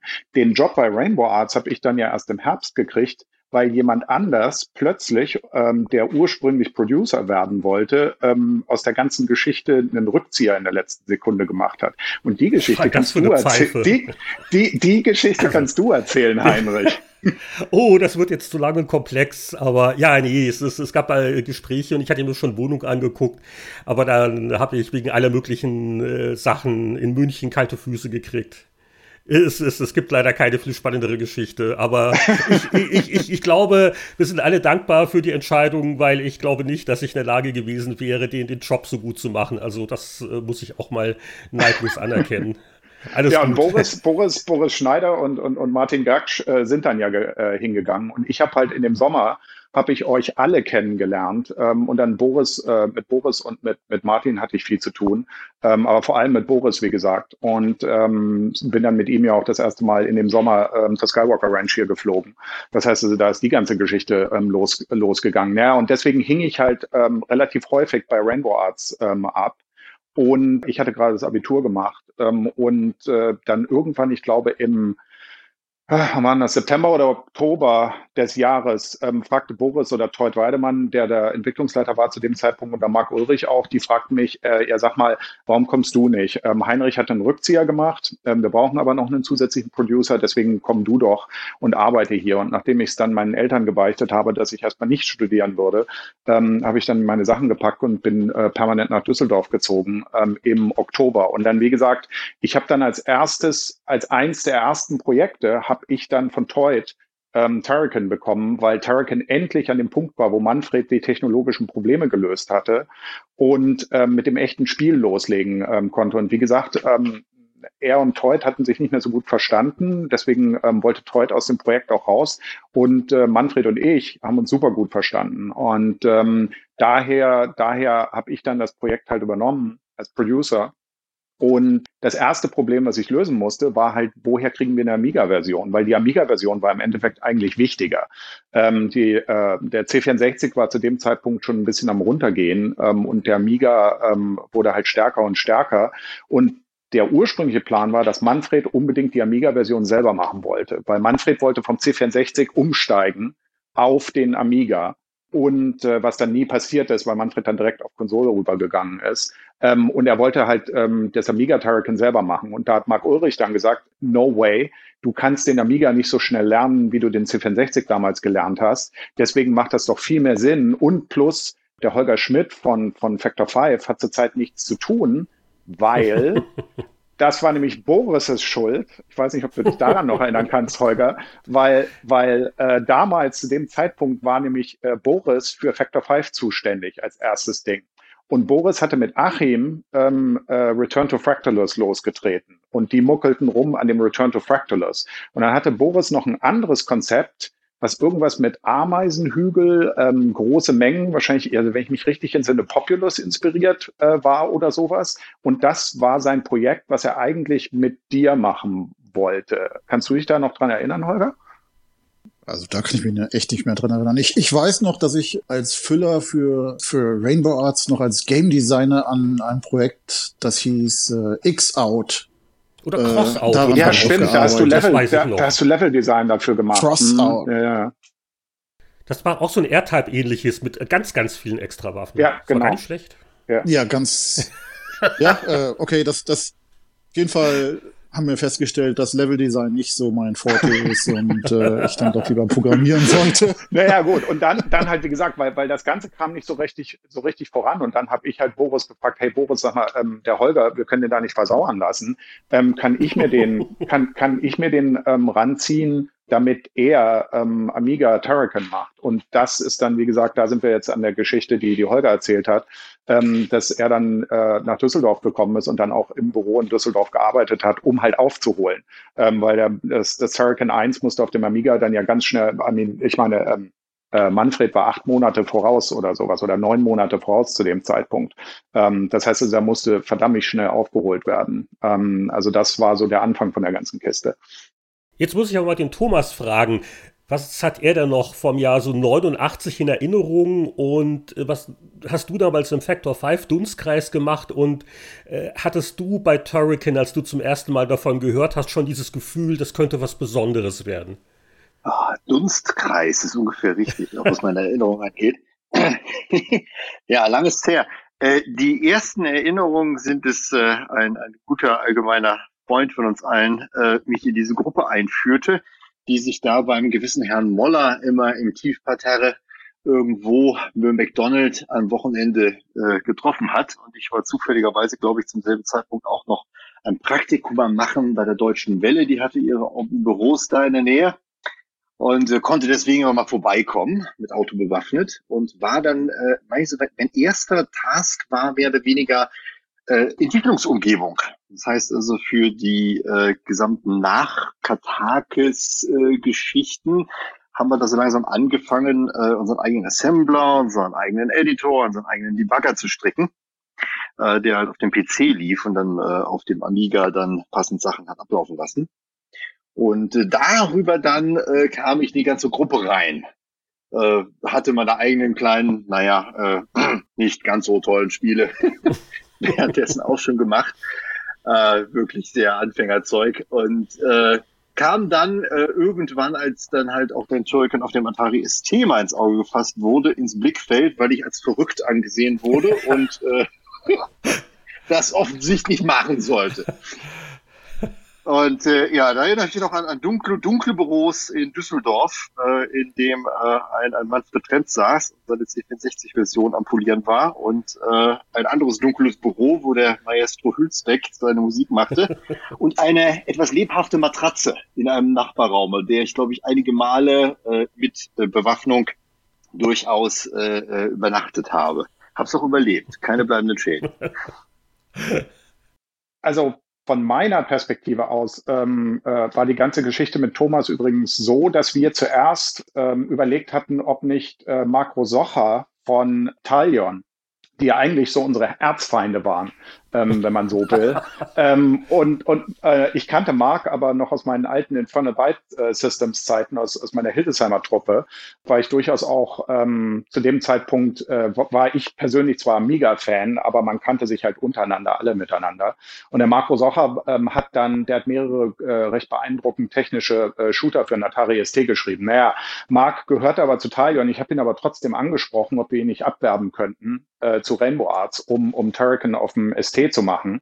Und äh, Mark hat dann aber abgelehnt. Und dann ist daraufhin ist dann Holger zu mir gekommen und, und hat gesagt, ich kenne da diesen, diesen Typen, wir kennen ihn alle, der, der, ist, der ist ein bisschen verrückt und der hat keine Probleme damit, den Atari ST zu programmieren. und so, so ist es, so ist es von, von meiner Perspektive aus. Und ich glaube, Holger hat dann Thomas ins Büro nach Düsseldorf gebracht wir haben uns zusammengesetzt, ja, ja. ja und äh, ich weiß noch, dass ich nicht ganz glauben konnte, dass du es hinkriegen würdest, äh, äh, Turrican auf ST zu machen, aber äh, the proof is in the pudding. Vor allem die zusätzliche Challenge, die der arme Thomas dann hatte, war, dass natürlich Turrican 1 schon fast fertig war auf dem Amiga und auf dem C64. Das heißt also, ähm, wir haben dann zu Thomas gesagt, okay, wir wissen, wir machen auf jeden Fall eine Fortsetzung. Ähm, und die Fortsetzung, äh, Turrican 2, soll auf allen Plattformen gleichzeitig rauskommen. Für Thomas war die, war, war im Endeffekt die, äh, die Challenge, dass er Turrican 1 und Turrican 2 in praktisch demselben Zeitraum schreiben musste, in dem äh, Holger und Manfred ähm, Turrican 2 gemacht haben. Also das war nicht ganz, das war nicht ganz leicht. Ja, wir hatten, hatten wir nicht auch sogar äh, die Atari-Musik zuerst, äh, also bevor wir angefangen haben mit dem Atari-Programmieren, äh, weil das war doch der Jochen Hippel damals, nicht? Oder? Der, der Jochen hatte äh, dankenswerterweise in guter Demo-Tradition natürlich bereits äh, Christus TFMX äh, gerippt und auf den Atari ST portiert mit Software-Emulation. was eine geniale Basissituation war für ein professionelles Soundsystem mit Port der Musik. Du weißt schon, ähm, dass ich das dann sofort gegriffen habe und gesagt habe, warte mal, wir haben jetzt ein virtuelles TFMX, was vier Stimmen hat ja. und, und auf der CPU gemixt wird. Das heißt, äh, Jochen, gib uns doch mal deinen Source Code zurück. Und dadurch haben wir dann auf dem Amiga, auf der einen äh, von den vier Amiga-Stimmen, haben wir dann nochmal einen kompletten Amiga emuliert und haben dadurch die sieben Stimmen hingekriegt, die dann ähm, ja die dann den, äh, den, den Titeltrack von, von Turrican 2 auf dem Amiga äh, gemacht haben. Also von daher, das war gute Verwertung von Technologie auf allen Plattformen. ja, ja, Cross-Plattform. Was glücklicherweise ja auch für die, die ST-Version die Rettung war, weil äh, die ST-Version so gesehen ist durch eine reine, naja, applizierte Tech-Demo, weil äh, im Endeffekt tatsächlich äh, sogar der exakt selbe Source-Code für allen Logikcode wirklich läuft, mhm. also äh, auf dem ST. Das ist für den Amiga ein ST, glücklicherweise, Tremel hat ja dieselbe CPU benutzt, äh, äh, ist da also glücklicherweise tatsächlich ein 1 zu 1 Port gewesen. Könnte ich noch sagen, ist natürlich nur wegen der Entwicklungsumgebung möglich gewesen. Aber genau, richtig. Und deswegen, deswegen, das ist, das ist schon der eine Punkt, der halt wichtig ist für Leute auch zu verstehen. Ähm, Holger hat ähm, Holger hat zwar teilweise Sachen vom C64 übernehmen können, zum Beispiel Level Designs und sowas, aber die Steuerung und das ganze Grund, ähm, weil der C64 hat ja einen 6502 Prozessor, ähm, während, während der Amiga einen 68000er hatte. Und damals war das nicht wie heute, dass du die Sachen, weil die Sachen waren ja in Assembler geschrieben, das heißt, es ist in der Niedrigsprache, das heißt also, es war unmöglich, die Sachen einfach direkt zu portieren. Das heißt also, Holger hatte zwar Manfred Source Code, konnte aber, musste aber die Steuerung und das Scrolling und praktisch die gesamte Engine, wenn man es so nennen will, komplett neu schreiben auf dem Amiga. Und das war eine der Ambitionen, wo Holger äh, und ich uns damals in Düsseldorf halt äh, zusammengesetzt haben. Und ich weiß noch, wie du mir wie du mir das erste Mal die Steuerung, also beziehungsweise das, wenn man sich in das Rad verwandelt und dann rumbounced, ähm, gezeigt hast, wie viel flüssiger ähm, das auf dem Amiga war, als es auf dem C64 äh, war. Und das war jetzt nicht, weil Manfred das nicht hingekriegt hätte, sondern es war ähm, de facto unmöglich, das Scrolling äh, und die Steuerung so gut zu machen auf dem C64, wie es auf dem Amiga dann möglich war. Ähm, und das kam halt dadurch, dass das neu geschrieben war. Also wenn Leute sagen, die Amiga-Version hat einfach ein besseres Spielgefühl, ist das nicht Einbildung. Das kann man wissenschaftlich erklären. Naja, wissenschaftlich halt nicht, aber es ist halt, äh, wir haben uns das angeschaut, wir haben uns davon inspirieren lassen und wir haben es dann so gemacht, wie wir dachten, es sein sollte oder was, was die, wie es sein sollte, ja, wie es sich am besten anfühlt. Das war also keine einfache Codeportierung. Richtig, was, was Thomas, was Thomas halt nicht mehr machen musste für Atari ST, weil Thomas konnte Holgers Source Code dann für diese ganzen Sachen eins zu eins benutzen. Er musste im Endeffekt die, die, die technische Darstellung von der ganzen Geschichte nur lösen, während halt die Amiga-Version war praktisch ein Neuschreiben. Es war Manfreds Ding angucken, so ähnlich wie, wie R-Type konvertiert wurde. Manfreds Ding angucken und dann einfach das Ganze vom Grund auf nochmal neu schreiben. Ähm, deswegen fühlen sich der Amiga und der, ähm, äh, und der C64 auch völlig, völlig unterschiedlich an. Chris, die C64-Version von Turrican, die hat ja keine Musik. Das liegt wahrscheinlich daran, dass einfach die CPU irgendwann nicht mehr nachkam. Oder lag es vielleicht daran, dass der Musikgeschmack von Manfred Trenz mit deinem nicht kompatibel war? Auf jeden Fall äh, der Amiga-Soundtrack von Turrican und natürlich dann auch von den Nachfolgern. Das kann man wohl so als deinen größten Hit bezeichnen. Äh, war da irgendwas Besonderes, was dich außergewöhnlich inspirierte? Oder war es einfach eine Phase, wo du das Gefühl hattest, du kommst mit dem Amiga jetzt super zurecht? Also äh, erstmal muss ich sagen, die C64-Version hat ein paar Ingame-Musiken. Allerdings war es tatsächlich so, dass die Grafik und äh, der Levelaufbau und, äh, und, und alles halt äh, doch sehr, sehr an der Grenze war für ein C64. Und äh, teilweise hatte der Manfred tatsächlich keinen Speicher mehr für Musik übrig. Äh, aber es gibt ein paar Stücke, die drin sind. Das größere Problem war, dass ich mit Manfred immer ein bisschen äh, äh, bei, den, bei den vorherigen Projekten auf Kriegsfuß stand, weil er wollte immer, dass ich irgendwelche Italo-Disco und, äh, und, und Heavy-Metal-Stücke umsetze für ihn, äh, um ihn in sein Spiel einzubinden. Aber ich wollte natürlich eher meine eigene Musik komponieren. Und äh, da war es halt so, dass äh, Julian mir als Produzent für, für die Amiga Turrican Version, wo ich dann ja auch gerade auch schon umgestiegen war auf Amiga, die, die volle Freiheit gegeben hat zu machen, was äh, auch immer ich wollte. Denn äh, Julian ist auf jeden Fall auch ein, ein großer Fan von meiner Musik gewesen, vor allem in den Anfangstagen. Und, ähm, hey, warte mal, ich bin immer noch ein großer Fan von ja, deiner Musik. So ist das ja nun nicht. aber, aber noch größerer Fan damals. Vielleicht, keine Ahnung. Nee, nee, auf jeden Fall, ich habe ich hab halt volle Freiheit gehabt und ich wollte auf jeden Fall immer irgendwie Synthi-Musik machen. Und für das Spiel war natürlich äh, was Schnelleres gefragt und dann habe ich mich entschieden, halt äh, Rockmusik mit Synthi-Sounds zu machen. Und das hat halt perfekt gepasst für das Spielprinzip. Ich kann mich noch äh, erinnern, dass ähm, du damals zumindest äh, ganz oft von dem einen Vince de Cola äh, Soundtrack als Inspiration für Turrican gesprochen hast, richtig? Äh, jein, das war eine Sache, die, äh, also wir fanden Vince de Cola alle super, diesen Transformers Soundtrack und von Rocky 4, glaube ich, war das mhm. der Soundtrack. Ähm, ein begnadeter Keyboarder und Synthi-Spezialist, äh, der da wirklich ganz fantastische Soundtracks geschrieben hat. Und äh, da war Manfred auch ein ganz großer Fan von. Allerdings, wie, wie schon gesagt, ich wollte das nicht einfach umsetzen. Der, äh, der Ramiro Wacker hat dann ein Stück von dem Transformer Soundtrack für, den, für die C64-Version umgesetzt. Äh, aber ich wollte meine eigenen Stücke schreiben. Aber natürlich war das durchaus eine Inspiration. Ja, stimmt. Manfred wollte nicht nur die Inspiration haben, sondern Manfred wollte die Stücke eins zu eins umgesetzt haben, richtig? Ganz genau. Und da war ich auf jeden Fall nicht dafür. Ja, ja, genau. Ja, siehst du, da konnte ich mich jetzt nicht mehr dran erinnern. Andere Einflüsse waren sicherlich auch schon äh, japanische ähm, äh, Spiele, also hauptsächlich eben damals Konsolen. Die waren ja nicht so aktiv auf äh, Heimcomputern. Und natürlich äh, äh, Synthesizer-Größen wie Jean-Michel Jarre eben und Tangerine Dream und Kraftwerk und so weiter. Äh, jetzt muss ich noch mal auf eine Sache beim Holger zurückkommen. Du hast ja schon erzählt, das war ja so eine Büro-WG quasi, wo du dann beim Manfred Trenz eingezogen bist. So jetzt mal abgesehen von der Heavy-Metal-Beschallung, ist da noch was in Erinnerung geblieben? Äh, hat man sich da gleich verstanden? War das eher angestrengt, das Verhältnis? Wie rauft man sich da zusammen bei so einem Projekt?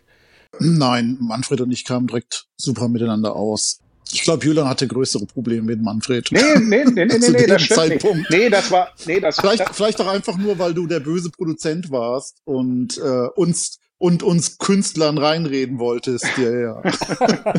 Aber äh, Rainbow Arts damals war ein interessanter Laden, weil das waren halt nur junge Leute, die eigentlich nicht genau wussten, wie Geschäft funktioniert. Und da gab es halt Sachen, weil wir haben oft nach, nachts noch gearbeitet und vor allem das QA-Department, also die, die, die Spieletester, haben nachts gearbeitet. Die waren eigentlich den ganzen Tag immer da und haben da gelebt, mehr oder weniger.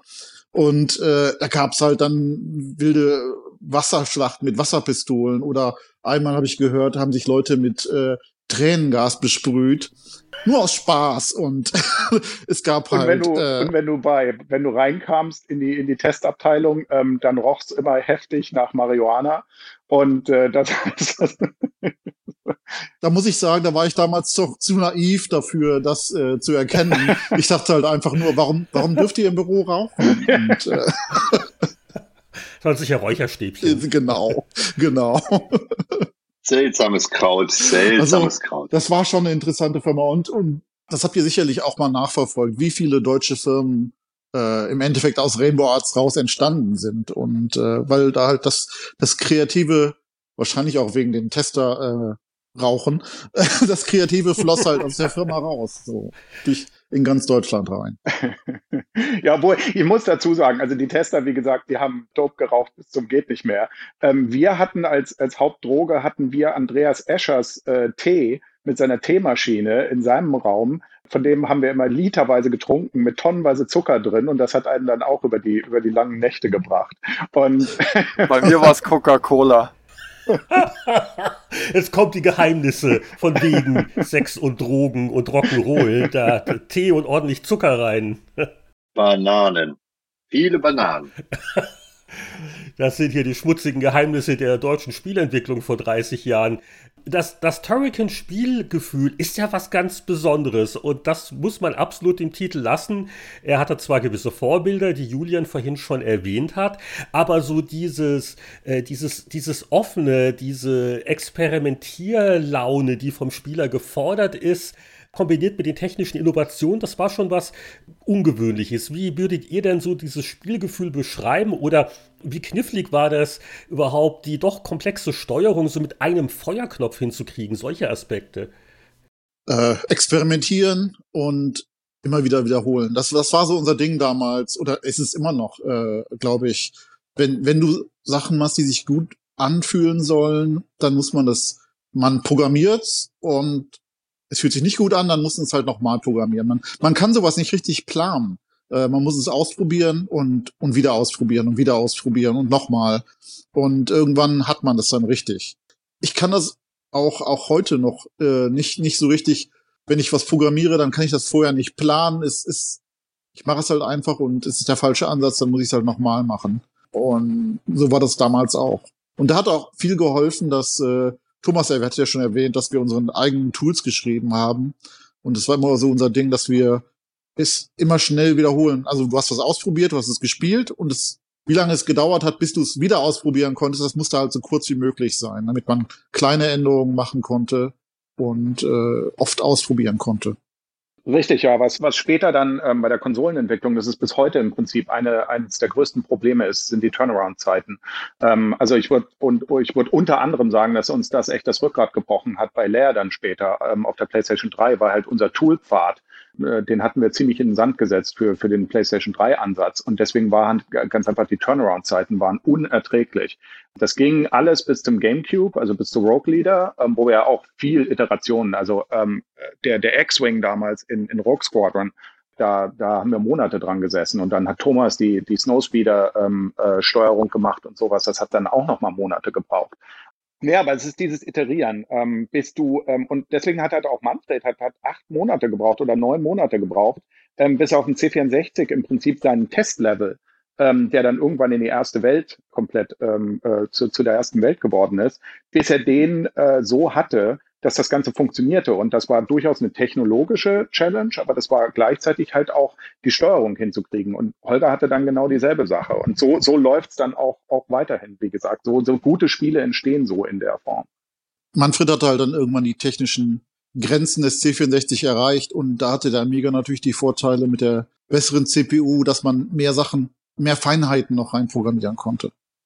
Ja, richtig, genau. Ja, also ähm, man merkt den C64, wenn du, wenn, wenn wir über das Gefühl mal reden wollen, du merkst dem C64 an, dass die, ähm, dass die Mathematik ähm, dahinter, wenn du einen, wenn du praktisch den Joystick bewegst, die Figur springt und das Scrolling mit mitfließt. Das ist nicht so flüssig wie auf dem Amiga. Und das hat halt damit zu tun, dass die Mathe dahinter, ähm, dass da Manfred unendliche Mengen von Tricks machen musste, ähm, dass er den, dass er den Bildschirm so schnell zusammenbauen kann, während er durch die Welt scrollt. Und das beeinflusst im Endeffekt aber auch die Steuerung. Das heißt also, die Mathe dahinter kann nicht so komplex sein, wie sie auf dem Amiga und auf den 16-Bitern ähm, dann später äh, möglich war und auf Konsolen sowieso, weil die ja dafür ausgelegt waren.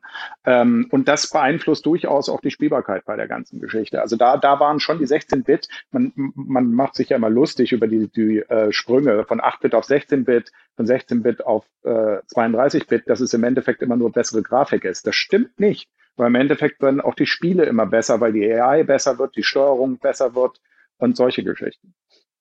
Obwohl, das ist ja schon ganz lustig, ne? Also damals äh, 50 Hertz auf dem Amiga und jetzt sind wir langsam wieder dabei, dahin zu kommen. Also wo sich jetzt halt mit etwas höheren Auflösungen so dass das 50, 60 Hertz äh, Gameplay wieder als Standard durchgesetzt hat.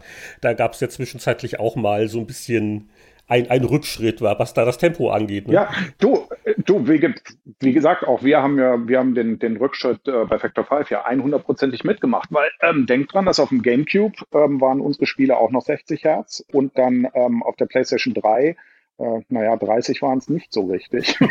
Insofern.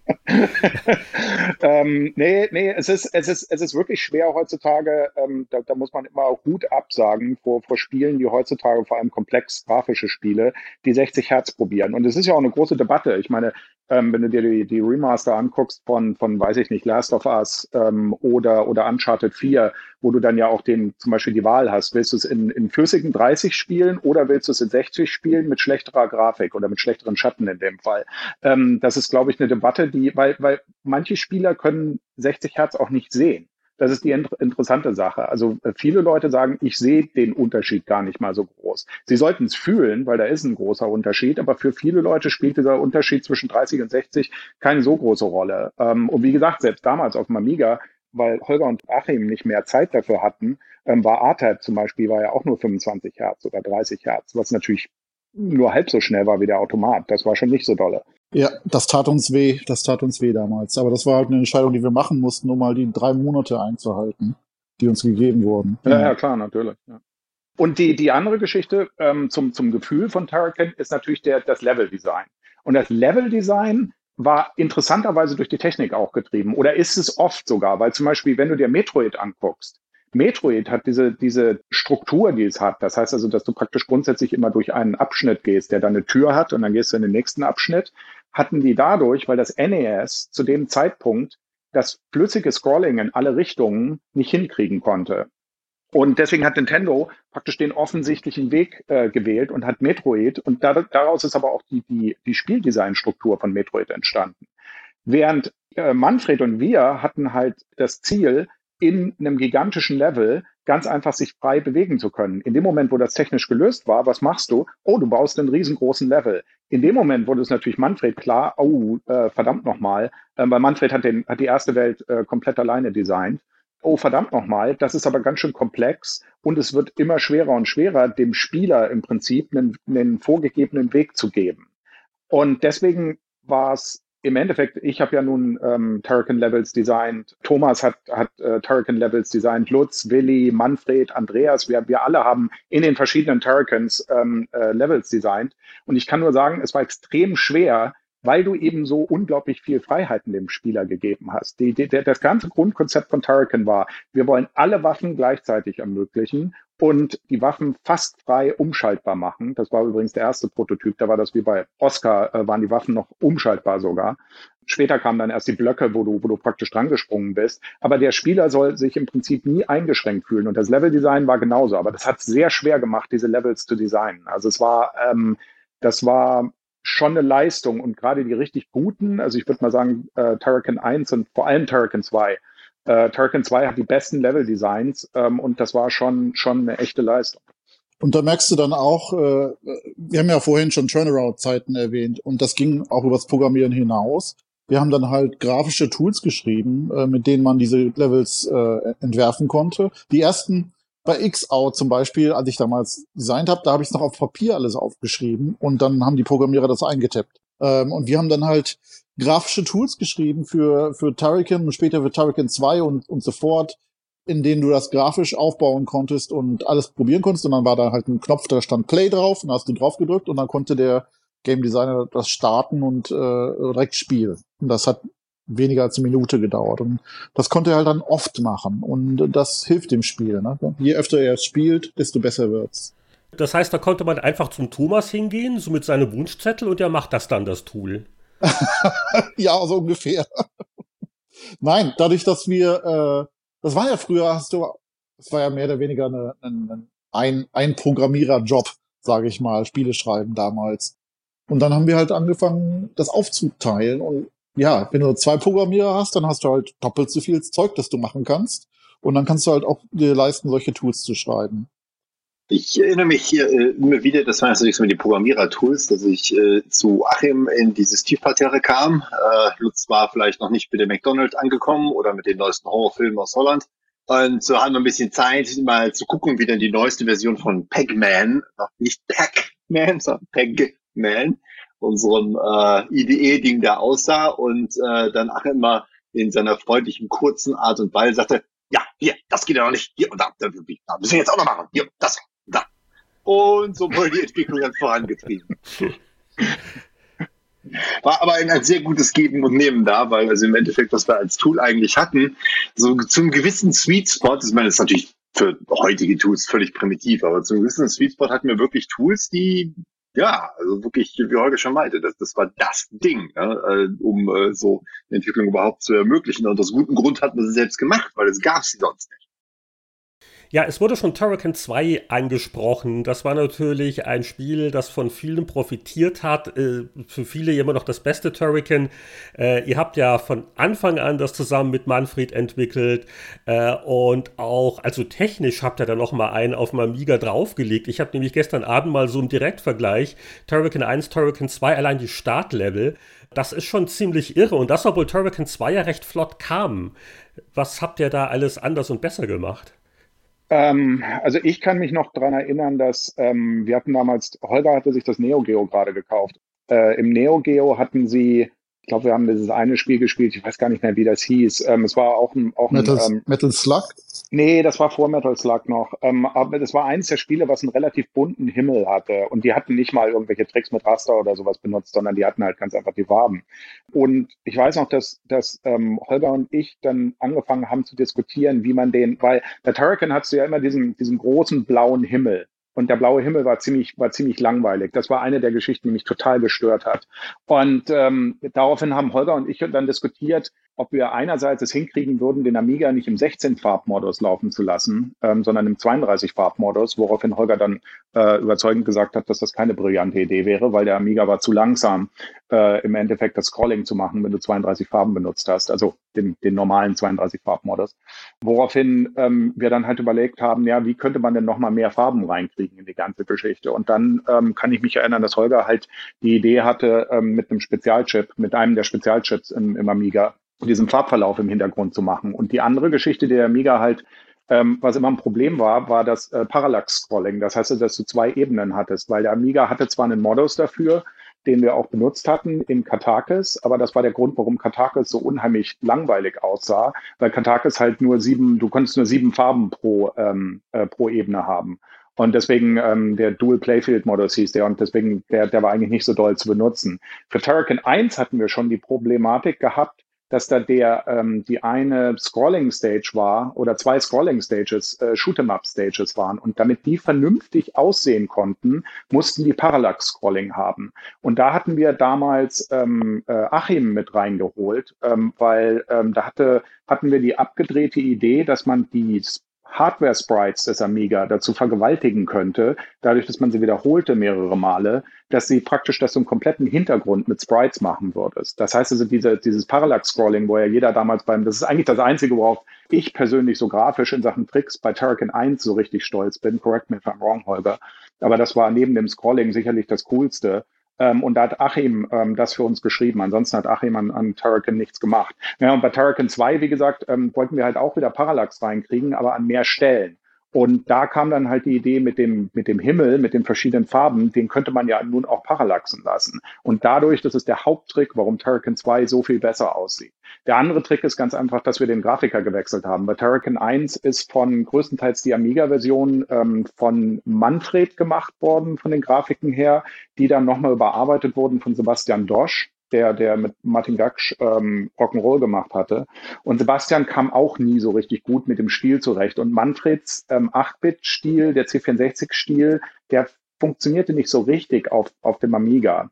Und deswegen habe ich dann damals Andreas Escher gefragt, oder beziehungsweise ich glaube Andreas Escher, der Grafiker, der vorher mit Manfred oft zusammengearbeitet hatte bei, bei Rainbow Arts, ähm, Andreas ähm, meinte, lass mich das mal probieren. Und dann haben wir Andreas offiziell für Turrican 2 ins Team mit reingeholt. Und das war, das war fantastisch, ähm, weil der, der Grund, warum, warum Andreas nicht beteiligt war an Turrican 1 war, ähm, dass er und Manfred hatten sich zerstritten ähm, am Ende von R-Type, ähm, wahrscheinlich durch den Druck. Und deswegen wollten die beiden nicht mehr miteinander zusammenarbeiten. Aber ähm, wir hatten dann für Turrican 2 haben wir diesen, diesen Sweet Spot gefunden, wo wir Andreas mit ins Team reingebracht haben. Und Andreas hat halt aus diesen 16 Farben vom Amiga fantastische fantastische Sachen rausgeholt ähm, und hat dann auch teilweise Level-Designs gemacht. Das war halt auch eine schöne Bereicherung. Das heißt, wir haben mit, mit Andreas haben wir da wirklich eine ein, ein wichtige Person noch ins Team dazu gekriegt. Aber wie gesagt, die grundlegende Technologie ist weiterhin ähm, auch bei Turrican 2. Die, die Hauptgrafiken sind weiterhin 16-farbig. Der Hauptcharakter hat seine eigenen Farben und dann aber eben viel mit diesen, mit diesen Hintergrund-Farbverlauf-Tricks ähm, gemacht. Also Turrican 1 haben wir ja wirklich die C64-Grafiken genommen und haben drüber gezeichnet. Äh, das heißt, mhm. und wir haben die Level auch so übernommen, die Hintergründe, und haben die, haben die so wiederverwendet. Aber Für Turrican 2 haben wir das Ganze halt umgedreht und wir haben halt erst, wir haben auf dem Amiga die eigenen Sachen gemacht und wir haben die eigenen Level gebaut, die zwar den gleichen Verlauf haben, grob, wohl, glaube ich, noch nicht mal das. Ich glaube, die haben sogar einen eigenen Levelverlauf. Aber äh, während der erste Teil halt. Teilweise ja. Also wir haben teilweise, teilweise hat Turrican 2 ähm, musste Manfred dann, weil der C64 halt wirklich total am Ende war, äh, konnte Manfred ein paar von den Sachen nicht mehr machen, die wir dann auf dem Amiga gemacht haben, äh, in Sachen, in Sachen Levelgrößen und, und Designs und sowas. Genau, genau. Und deswegen, der erste Teil war halt wirklich die Grafiken genommen vom C64 und drüber gemalt, etwas bunter, etwas höher auflösend. Und der zweite Teil war wirklich dann, haben wir von Anfang an alles neu gemacht. Also ich habe noch eine ganz kurze spezielle Soundfrage hier Richtung Chris. Kannst du dich entsinnen, wer diesen schönen Satz Welcome to Turrican im Intro des ersten Spiels gesprochen hat? Das, das war nicht ein Programmierer heimlich oder so. Leider erinnere ich mich nicht mehr. Ähm, ja, aber vielleicht ich, weiß das, es Julian Das warst noch. du. Was? Du heißt das? Ja, das ist Chris. In der Amiga-Version das Welcome to Turrican. Das bist du. Okay. es klingt ein bisschen nach Aha. mir, aber ich war mir wirklich nicht sicher. das hast du schon verdrängt. Ja, man wird, man wird langsam alt. Genau, verdrängt. ja, genau. Übrigens, eine nette Anekdote, die alle Versionen betrifft, ist ähm, zu dem Punkt, dass Manfred immer sich ganz gerne auch Sachen von, von allen anderen Leuten her zusammengesucht hat, äh, im, im positiven Sinne jetzt die Animation von Turrican, über die ja auch jeder immer gesagt hat, das ist ja fantastisch, wie, wie für damalige Verhältnisse, wie flüssig das Laufen ist. Das ist eins zu eins rausgeholt aus Hawkeye, ähm, dem C64-Klassiker von Mario van Zeist. Weil Manfred und, und Mario van Zeist waren damals Buddies ähm, und, und Manfred brauchte halt eine Animation und Hawkeye hatte das so toll hingekriegt und deswegen hat er Mario angehauen und äh, der hat ihm die Animation dafür gegeben. Daher kommt kommt also ursprünglich die, die Turrican-Laufanimation. Ach, das ist ja nett. mhm. Ja, jetzt habe ich noch eine abschließende Frage in die Runde, vielleicht so reihum, äh, so eine Doppelfrage. Also zum einen, wie, wie seht ihr das? Seid ihr überrascht, dass 30 Jahre später die Menschheit noch über Turrican redet und dass das Spiel so einen Eindruck gemacht hat? Und hättet ihr Lust oder Hoffnung, äh, dass ja doch noch mal irgendwas passiert mit der Marke? Was ist da so eure Einschätzung? Wer will zuerst? Ich finde das fantastisch. Äh, Julian kann da gleich nochmal die Geschichte erzählen. Als wir damals auf einer Amiga-Messe äh, Turrican 2 Demo-Discs verteilt haben, was da passiert ist. Das war ziemlich abenteuerlich. Und da, das hat schon so ein bisschen, Halleluja. schon so ein bisschen den Weg gezeigt. Hey, das ist ein bisschen mehr als nur ein Spiel, das, äh, wie sagt man so schön, Flash in the Pan ist, das heute da ist und, und morgen wieder verschwunden ist und so ein Eintageshit. Klar würde man gerne äh, einen Turrican wieder programmieren ich glaube, ich weiß halt auch nicht, was Leute dann erwarten würden. Äh, würden sie wieder erwarten, dass das genauso wie damals äh, äh, ist, ist vielleicht, man sagt ja immer, ähm, dass die Erinnerung so ein bisschen rosig ist. Vielleicht stellen sich die Leute das auch besser vor, als es wirklich war. Ich weiß es ja nicht. Und, ja, das, das, stimmt, weiß, das stimmt nicht unbedingt. also es war ich schon glaube, gut. Ich glaube schon. Ich glaube, dass die Leute äh, auch äh, Fans so eine große Erwartung dran haben, dass ich Angst hätte, das nicht erfüllen zu können, ehrlich gesagt. Thomas, wie schaut's bei dir aus? Du, du, du müsstest jetzt auch diesmal keine ST-Version mehr machen. Das wäre ja halb so wild. Nee, Gott, Gott, sei Dank nicht. Ich würde mich wahrscheinlich rankriegen, das auf irgendwelche Mobile-Devices umzusetzen oder sowas. da müsste ich leider die Flucht zu Chris in die Wüste antreten. Ähm, aber äh, es ist faszinierend natürlich zu sehen, dass also wirklich ein, ein Spiel so eine lange, äh, langes Leben hat, quasi über sich selbst hinaus fast schon. Das ist also schon etwas überwältigend fast. Aber ich, wie ich sage so ein bisschen, Holger ist äh, natürlich furcht so, dass, ja, ich meine, es ist natürlich auch ein Spiel, das in einer ganz gewissen Zeit, auf einer ganz gewissen Hardware zu einem ganzen Zeitpunkt gekommen ist und äh, eine gewisse Sache äh, geschafft hat, die heute völlig anders aussähe. Und wie zum Teufel sähe sie denn heute aus? Weil klar könnte man so ein Spielchen wieder machen, genau so, schön nostalgisch und leicht abgedatete Grafik und ne, sowas. Aber ist das das, was man heute machen würde? Keine Ahnung da liegen dann also auch irgendwie 30 Jahre von Verdutztheit, dass es immer noch äh, da ist, so ein bisschen zwischen ein. Also äh, ja, aber es ist eine faszinierende Geschichte, muss man wirklich sagen. Genau, ich wollte sagen, ich bin ja, ich bin da sehr nah dran an den Fans, weil ich ja jetzt über die Jahre auch die Soundtracks nochmal wieder überarbeitet habe. Äh, zuerst dann mit Kickstarter auf, auf Synthes und dann ja auch mit großem Orchester. Und äh, als äh, Bonus habe ich es ja dann auch weitergetrieben und habe äh, beim letzten Orchesterprojekt äh, einen kompletten neuen Amiga-Soundtrack dazugelegt, den ich mit meinen Original-Tools von damals äh, erstellt habe. Ja, insofern, äh, ich bin sehr dankbar, dass die Fans da immer noch äh, so, so kräftig dabei sind. Und wir hoffen natürlich alle, dass nochmal mehr passiert mit der IP. Ja, jetzt muss natürlich Julian die Frage beantworten. Also du hast ja schon den Soundtrack quasi vorliegen. Der Rest vom Spiel, den kann man ja auch noch schnell machen, oder? Ähm, ich weiß nicht genau, ob man das schnell machen kann, aber lass mich so formulieren. Es ist das 30-jährige Jubiläum und ähm, wir haben da was in der Mache und wir haben da was in der Planung. Ähm, ist noch nicht ganz spruchreif, aber ich würde mal sagen, zum jetzigen Zeitpunkt, ich meine, wir sind ja alle, äh, wissen noch nicht ganz genau, wie die Gamescom ähm, dieses Jahr laufen wird, die virtuelle Gamescom. Ähm, aber zumindest der, der derzeitige Plan ist, dass wir für Gamescom in allergrößter Wahrscheinlichkeit ähm, größeres Announcement haben ähm, über etwas, was denn da kommen könnte in der Turrican-Richtung. Mhm. Ähm, mehr, mehr kann ich dazu noch nicht sagen, aber andere Leute hier ähm, wissen, worum es geht, inklusive Chris. Insofern, ähm, ja, ich bin da, ich bin da recht optimistisch, dass wir zumindest etwas für die Fans machen können, was, was sie. Keiner traut sich ja was sollte. zu sagen. ja, nee. dann, dann ist die Überraschung, dann ist die Überraschung ja weg. Wir haben was Schönes geplant. Wir müssen nur gucken, dass wir jetzt einen Julian unauffällig aus der Leitung kriegen, da könnt ihr ja auspacken, Jungs, oder? ja, ja, genau. Und das wird auch niemand, niemand, nee, irgendjemand niemand, anders hören. Niemand. Das ist ja, ist ja nur in diesem Podcast. Ja nee, was ein bisschen schade ist, was ein bisschen schade ist, ähm, dass dieses Jahr die Gamescom gerade halt zum 30-jährigen virtuell ist, weil ansonsten hätten wir, eine, hätten wir eine Wiederholung von der, von der Kölner Messe damals von beim Holger 1900, 1990, richtig? Oh Mann, ja. Wo wir auf der Kölner Amiga-Messe damals am Rainbow Arts stand, die, die erste Demo-Diskette mit dem ersten Level von, von Turrican 2 ähm, umsonst rausgegeben haben und was dann im Endeffekt in, in einer gigantischen Menschenmassenschlacht geendet äh, hat. Und die Leute fingen dann an, uns den Stand einzudrücken, woraufhin dann Teile Teile der, der Gruppe rübergerannt sind in andere Teile der Halle und dann von da aus anfangen mussten, die Disketten in die Menge zu, zu werfen. Also es war ziemlich. Ja, ziemlich auf, auf, einem, auf einem Lastwagen, der, der, der Lastkarren, der, der keine Bremse hatte und der natürlich die Gegenschub und so Zeug. Gravieren.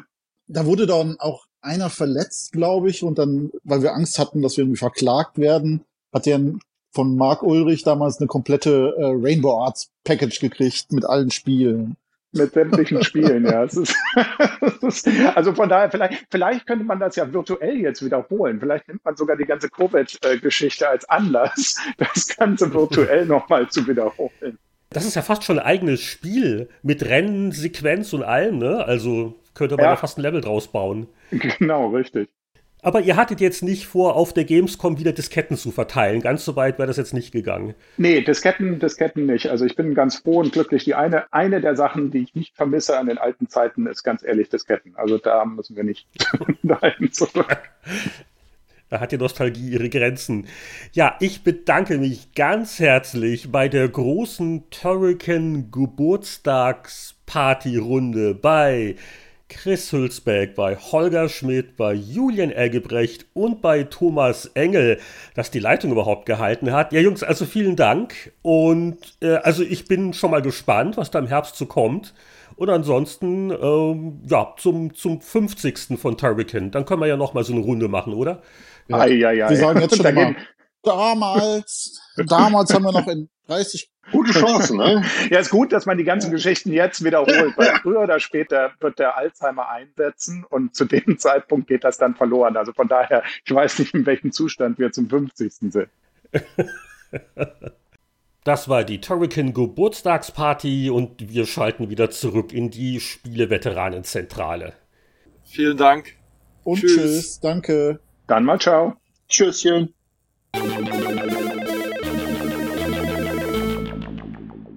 Welcome back in der Zentrale of the Spieleveteranen. Und das war ja hochinteressant. Und das ist ein neues, also, also fast ein, ein neues äh, Terrican dieses Jahr vorgestellt worden wäre. Ich hoffe, es verschiebt sich nicht allzu sehr. Äh, das ist ja mal eine großartige Nachricht. Ja, also war, wirklich auch eine, eine, lustige Runde und äh, bin froh, dass die Leitung so halbwegs gehalten hat. Und aber sag mal, äh, wir haben ja hier noch äh, passend dazu hier noch eine Postkarte von einem Hörer gekriegt. Es ist das reinste Wunschkonzert wohl und zwar Chris aus Arizona. Äh, er meint, ich wünsche mir meinen äh, Lieblingstrack aus dem Turrican 1 Soundtrack. Könnte den nicht mal zum Ende der Sendung spielen? Ja, Chris, das ist überhaupt kein Problem, weil Jörg, du hast doch einen Amiga rumstehen. Du kannst ja, ja mal kurz das durchspielen, weil er wünscht sich nämlich Victory. Oh, Victory? Das klingt, als käme es am Ende. Ich bin ja auch eher mit der Game Over Musik, die in den meisten Spielen besser vertraut. ja, vor allem bei Turrican, das war ja einfach viel zu schwer. Ich hoffe, das wurde diskutiert in der letzten Stunde. Oder der Spieler war zu schwach. ähm, ja, du, dann äh, melde ich mich mal für die nächsten vier Podcasts ab und ähm, Oder meinst du, es gibt da noch ein, eine Abkürzung zu der Leserwunscherfüllung? Wir könnten auch ins Archiv greifen. also, deswegen, es gibt gleich als Bonus äh, zum Turrican Special den Chris Hülsbeck-Song Victory aus dem Soundtrack von Turrican 1. Minimal weniger harmonisch ist natürlich wieder unsere Verabschiedung. Tschüss.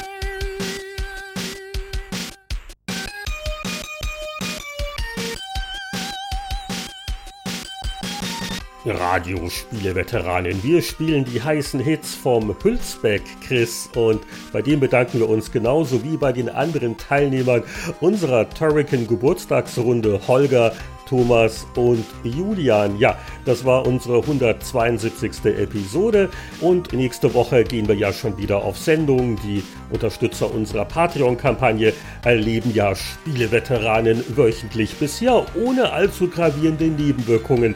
Da bedanken wir uns stellvertretend bei geschätzten Gönnern wie Tobias Navarra, Pascal Wiederkehr, Markus Werner, Mario Stritzelberger, Marc-Alexander Grundke, Lüder Görtmüller, Champa Heinrich von Weinau, Gronk, Christian Kohlheim und Alexander Schulz. Bleibt brav, verspielt und gesund bis zum nächsten Mal beim Spieleveteranen Podcast.